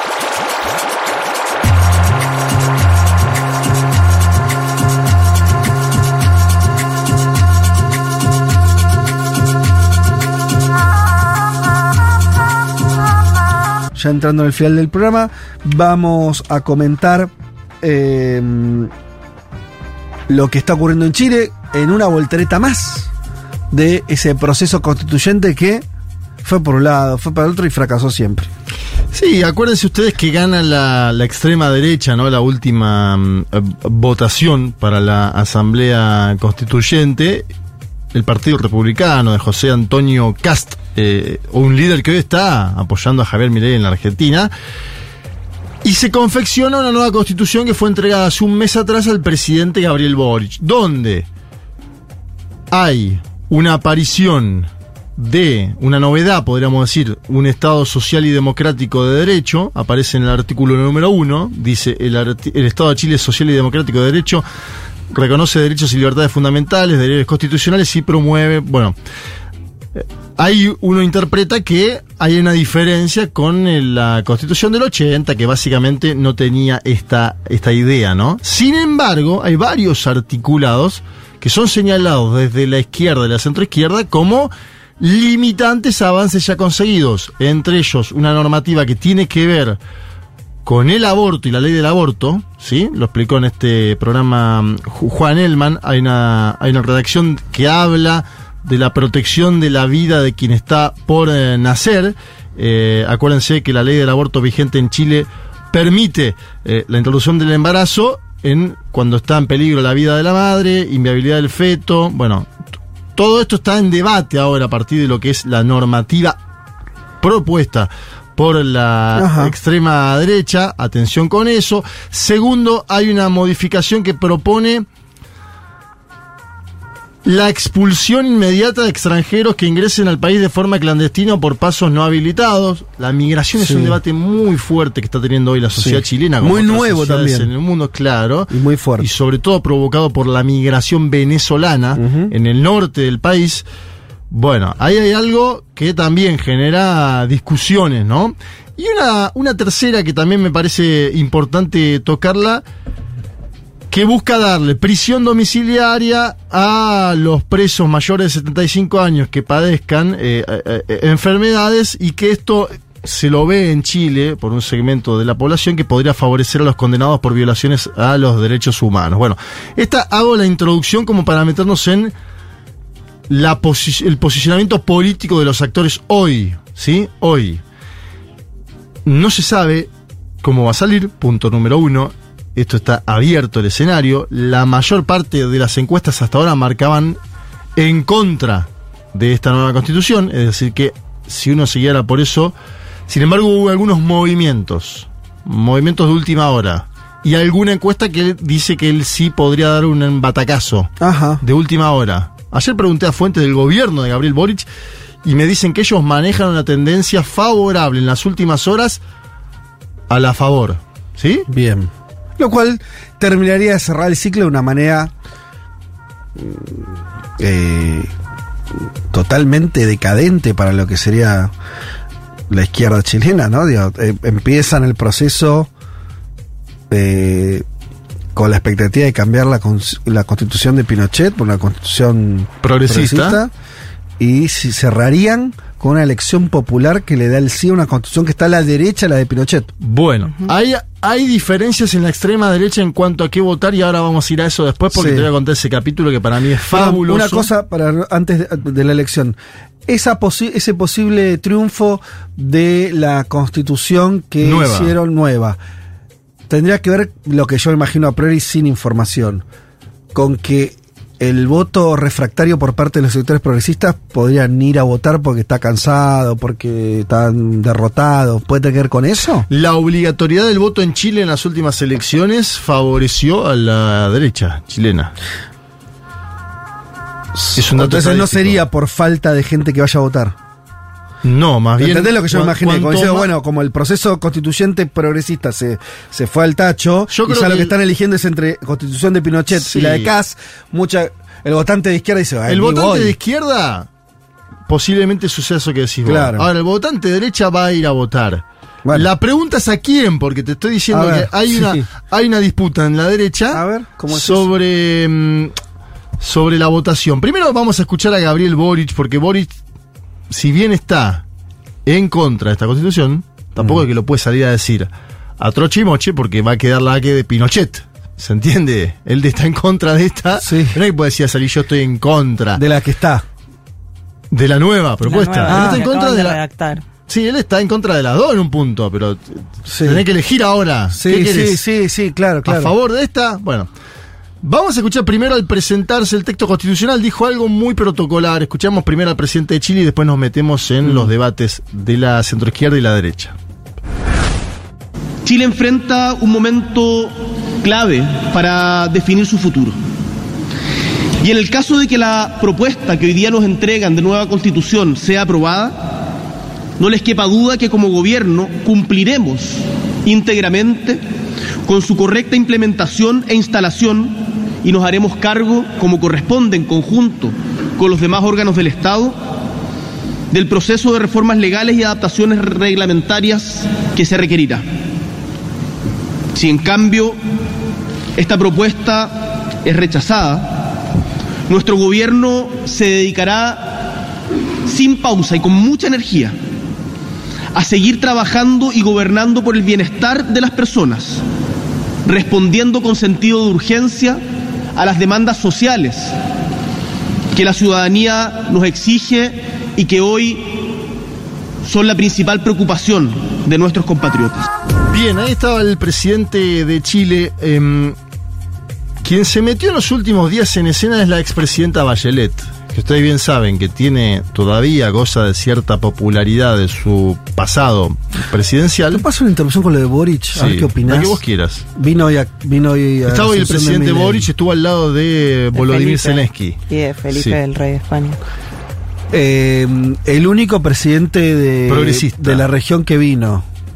¿No? Además del de Paraguay, de Peña. Pero no es progresista. No, no, no, no, por eso, No, vos no, dijiste estoy diciendo- presidente. No, presidente progresista. Sí, pero Digo, porque no vino Lula, no vino, Arce, no vino Petro. y no vino Petro. Sí. Boric no entendió que, que o sea, ¿me entendés a, a lo que voy, no? Eh, yo no digo que no tendría que haber venido, ¿eh? Sí. Solamente digo, bueno, qué nivel de descoordinación de, de cada uno por la suya también, ¿no? Sí, yo creo que Boric entendió que eh, Chile y Argentina están muy hermanados por una situación eh, geográfica y que no hubo... Ataques personales a él. Los hubo en su momento, Sí. eh, zurdo empobrecedor, le dijo eh, Ah. Javier Milei en Santiago de Chile a Boric en Santiago de Chile. Bueno, entonces, entonces sí lo hubo. Me parece que apuntó a, bueno, vamos y escuchamos y nos volvemos. No, está bien, pero digo, Lula podría haber dicho lo mismo y tiene más, más relación comercial con Argentina que la que tiene Sí, Chile. a Lula lo que más le molestó es la presencia de Jair Mesías Bolsonaro. Claro. Eh, Cas parece- no vino, por ejemplo. Sí, Cas vino, Ah. pero me da la sensación de que... Me estoy quedando sin argumento, Juanma. No, ¿eh? no, me, me da la sensación de que no tuvo el nivel de protagonismo que le dio Cast a, a Bol- que Milei le dio a Cast que a Bolsonaro. Ajá. Bolsonaro pasó como una estrella Sí. por, durante estos días y los agravios a Lula fueron... Hay una cocina previa que es los brasileros jugando en la campaña para uno y otro lado. claro, claro, Hay mucho condimento previo Sí. de Brasil que Sí. complejiza el escenario. De Está hecho, bien. lo quiso salvar Milei mandando a Mondino y a Scioli, manteniendo a Scioli sobre todo, y no lo pudo. Mm. Habrá que ver ahora qué hace también con Scioli. Vamos a escuchar a Michelle Bachelet, expresidenta de Chile, diciendo que está en contra de la nueva propuesta. Ajá. Yo decía, ¿tiene popularidad para la izquierda? Sí. Ahora también la derecha la detesta Michelle Bachelet Sí. en Chile. La escuchamos. Esta propuesta pone un límite a lo que muchas mujeres han impulsado por décadas, una verdadera protección estatal y un debate amplio sobre temas críticos tales como la igualdad salarial, los derechos reproductivos o la participación igualitaria. Pero debemos ir más allá, ampliando estos derechos, no limitándolos. También tenemos que hablar sobre nuestros niños, niñas y adolescentes. Son el futuro de Chile. Y esta propuesta no garantiza explícitamente sus derechos y deberes. Esto es preocupante especialmente para aquellos que están en situaciones de vulnerabilidad o abandono. En general mi preocupación, y estoy segura que la de muchos, es que esta propuesta no nos une como país. He conversado con mucha gente, tanto ciudadanos como expertos, y todos reconocen los riesgos y peligros de este texto. Y no quiero dejar pasar mi preocupación por la situación de seguridad en nuestro país. Un desafío que transciende gobiernos y exige la unidad de toda la sociedad. Esta unidad crucial para enfrentar temas de Estado es lo que esperábamos de la nueva propuesta constitucional. Desafortunadamente, en lugar de unir, esta propuesta nos divide y tampoco nos entrega más seguridad. Por estas y otras razones, votaré en contra. Bien, clarísima la expresidenta. Vamos al mundo de las extremas derechas chilenas. Es increíble cómo se agotó la derecha en Chile. No existe más la derecha. Hay las muchas ex- extremas. Hay dos extremas derechas y ahora voy a contar sobre eso. Primero, ustedes lo vieron, está acá en la Argentina, José Antonio Cast.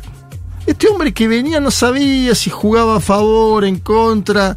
Terminó grabando un spot a favor de la nueva constitución en la última semana. Escúchenlo directo. Boric vota en contra. Chile vota a favor. Boric vota en contra. Chile vota a favor. Esto que estamos escuchando es el jingle del partido de Cas. Sí, Qué lo menos onda que. Bueno, pará, porque aparte Boric no se posicionó formalmente. Ajá. Ellos lo que quieren hacer es, Sí. viendo la imagen negativa que tiene Gabriel Boric, decir Boric vota en contra, Chile Sí. vota a favor. Es muy Sí. simple. No sé si tenemos el audio de José Antonio Cas, ahí sí lo tenemos. Es un spot. Vamos a escuchar eh, al candidato presidencial de la extrema derecha chilena. Votaré a favor. Porque es una constitución que tiene como sello la seguridad de los chilenos, estableciendo una defensoría para las víctimas, el deber de garantizar la protección efectiva contra la delincuencia, el terrorismo y la violencia criminal. Votaré a favor porque es una constitución que le pone límites y controla a la política reduciendo el número de diputados y de partidos políticos. Porque moderniza el Estado reduciendo los pitutos y los operadores políticos. Porque combate la corrupción con fuerza y sanciona a los corruptos, los terroristas y a los narcotraficantes. Votaré a favor porque es una constitución que fortalece la libertad de los chilenos asegurando la propiedad de los ahorros de pensiones. Promueve la libertad en salud y en educación. Fortalece la propiedad privada y el emprendimiento y le da estabilidad y certeza a la economía. Votaré a favor, en definitiva, porque es una mejor constitución que nos va a permitir comenzar con la reconstrucción social, política y económica de Chile, que estuvo a punto de colapsar con la violencia y la destrucción del 18 de octubre y que juntos podemos derrotar este próximo 17 de diciembre. Bien, ahí estaba José Antonio Cas llamando a votar a favor de la nueva constitución. Sucede que hay un grupo de militantes de su formación que se han desprendido de la misma, son 25, encabezados por un senador de apellido Edwards, que argumenta que ellos nunca pensaron, ellos los que se van, que la constitución vaya a modificar ah, el estado de cosas en Chile hoy, la situación de seguridad. Por ejemplo, que no se tocan las urgencias sociales y que por ello hay que votar eh, en contra, ¿sí? Atención con algo, este sector se fue y se plantea armar un partido liberal en Chile. Esto para mí es una esquirla de la asunción hoy de Javier eh, Gerardo Milei. Escuchemos la argumentación de este senador que quiere conformar un partido libertario en Chile, y lo vuelvo a decir porque me parece que es una noticia de Sí, época, claro. que está a la derecha de José Antonio Casi, que está intentando, eh, bueno, eh, plantear una alternativa incluso a un hombre que lo veíamos como de extrema derecha, pero presentable, ¿no? Eh, Cast. Sí. Presentable para los parámetros de la política tradicional. Sí, sí, sí. Bueno. Un hombre de la política. Así si querés decirlo. googlearlo para. A ver. Pone José Manuel Rojo Edwards. José Manuel, búscalo y fíjate si. Edwards. Claro, pero buscar la imagen de él y decime si no parece más del. visualmente, de los Milei, Sí. de los Bolsonaro, ¿no? Sí. Hay cierta. Bueno, pero a ver, escúchalo. ¿Querés escucharlo? El colo. Escúchalo. El tema acá es que, a mi juicio, el en contra es completamente ciudadano. Eh, y para mí, dado que la derecha tomó la decisión de endosarle al presidente Boric la estrategia, eh, la opción ganadora, cosa que yo no entiendo desde el punto de vista estratégico. O sea, tú le das al presidente Boric la opción que sabes que va a ganar. O sea, le das el triunfo. O sea, ¿tú, tú aseguras de que el encuentro va a ganar? No, yo creo que el contra va a ganar, pero todas las encuestas dicen eso. Y toda la, la campaña, o sea, si, si cambia, pues no lo sé. Pero hasta ahora es así. Todas las encuestas dicen eso y eso no hay discusión en eso. Hay alguna que no se sabe la procedencia, pero la mayoría dice eso. Ok. Ahora, yo creo que el en contra es ciudadano. Entonces es muy importante que quienes estamos en el en contra y que no somos partidarios del gobierno, o sea, opositores, si tú quieres, social, ciudadanos, seamos capaces de aglutinar para que cuando, si finalmente pasa lo que creo que va a pasar, que gane el en contra, no sea el presidente Boric el que pueda decir fueron mis ideas las que ganaron. Bueno, esta la argumentación es medio sofisticada, ¿no? Eh, Sí. Él dice, vamos a votar en contra porque es lo que piensa buena parte de la población y además para que no sea Boric el que diga gané yo, ¿no? Que además es medio extraño porque Boric, me parece que en ninguna de las dos situaciones puede decir ganó mi, mi- ¿no? No gana si queda la constitución de Pinochet y tampoco gana si queda la nueva constitución. Sí, si yo soy Boric, igual preferiría que no gane la nueva. Claro, pero tampoco... La, Porque- argumentación de que capitaliza un triunfo No, es exagerado. Quedándose la del 80 es exagerada. Sí. Ahora bien, y este es el último audio que les traigo y con esto me voy. Te, Les dije agrego que- que este muchacho que eh, Rojo Edwards. Sí, señor. Juan Manuel Rojo Edwards. José Manuel. Silva, José Manuel, perdón. No, no manches mi nombre. y, eh. Nació En Estados Unidos. Sí, En, en la ciudad de Chicago. en Chicago, Illinois. Si, si, si la derecha chilena tenía algún tipo de compromiso con, con los Chicago Boys. Este hombre es nació ahí. Es ¿eh? el tipo, ¿no? Que va a llevar adelante la. No tuve tiempo de ver su genealogía, pero el apellido de Edwards es un apellido pesado en Chile. Los Edwards eh, son parte de dueños del Mercurio, entiendo. Yo, ah, mm, tendría que hacer un par de chequeos, pero no es un apellido más. Igual no, y no Chile es un país de apellido. No, yo tampoco Claro, lo busqué claro. eso. Pero escuchá porque. Escuchá a Edwards hablar sobre Javier Gerardo Milei. A ver. Yo no puedo partir de otra manera que diciendo que viva la libertad, carajo. El resultado de ayer de Argentina es una luz de esperanza para una Latinoamérica estancada y de pobreza. Argentina ha escogido la libertad. Y más allá de lo que ocurra en Argentina, para Chile es muy importante tener las mejores relaciones posibles con nuestro pueblo hermano de Argentina. Lo que se requiere es una persona que sea un buen nexo para que Chile y Argentina podamos caminar unidos en este nuevo destino de libertad y espero de progreso que ha escogido el día de ayer por tan amplia mayoría el pueblo argentino. No tengo ninguna duda que el presidente Boric debe asistir al cambio de mando y tener un rol protagónico. Bueno, vos preguntabas por qué vino Boric. Ahí Mm. tenés en parte una- un hombre de la oposición que lo, lo llamó a que el presidente Boric tiene que asistir al cambio de mando. Un hombre que es muy afín, Edwards, a las ideas de Milei. como- Estamos viendo igual un lo de Boric es como un. Alguien que está quedándose sin perfil, ¿no? Está desperfilado. Yo comparto con vos. Está desperfilado hace Yo- tiempo. Digo, porque no, es como.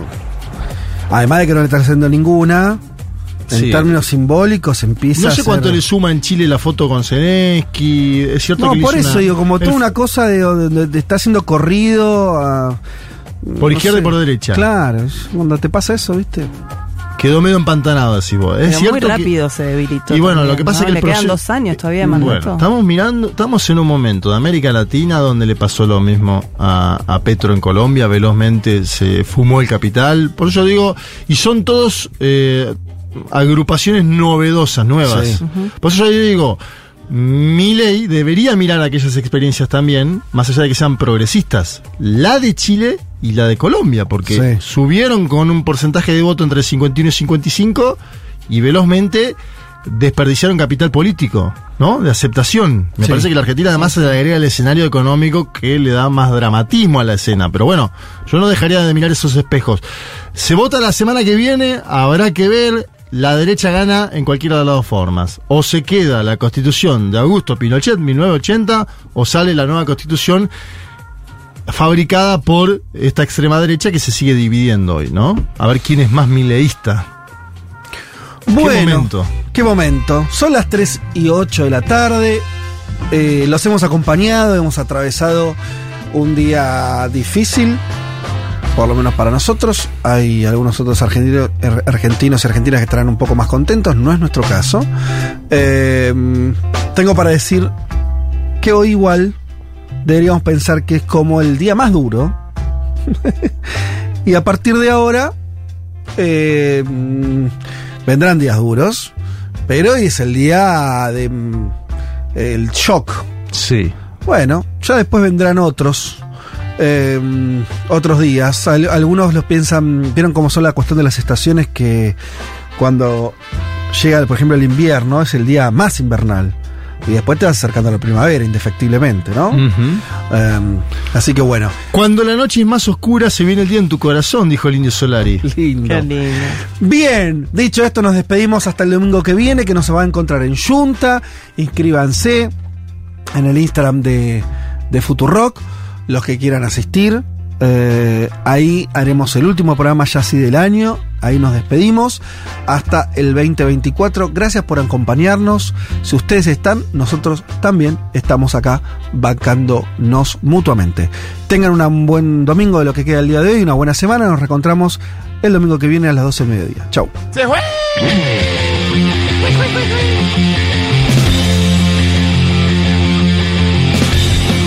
Eh, señoras y señores, eh, muchas tardes y buenas gracias.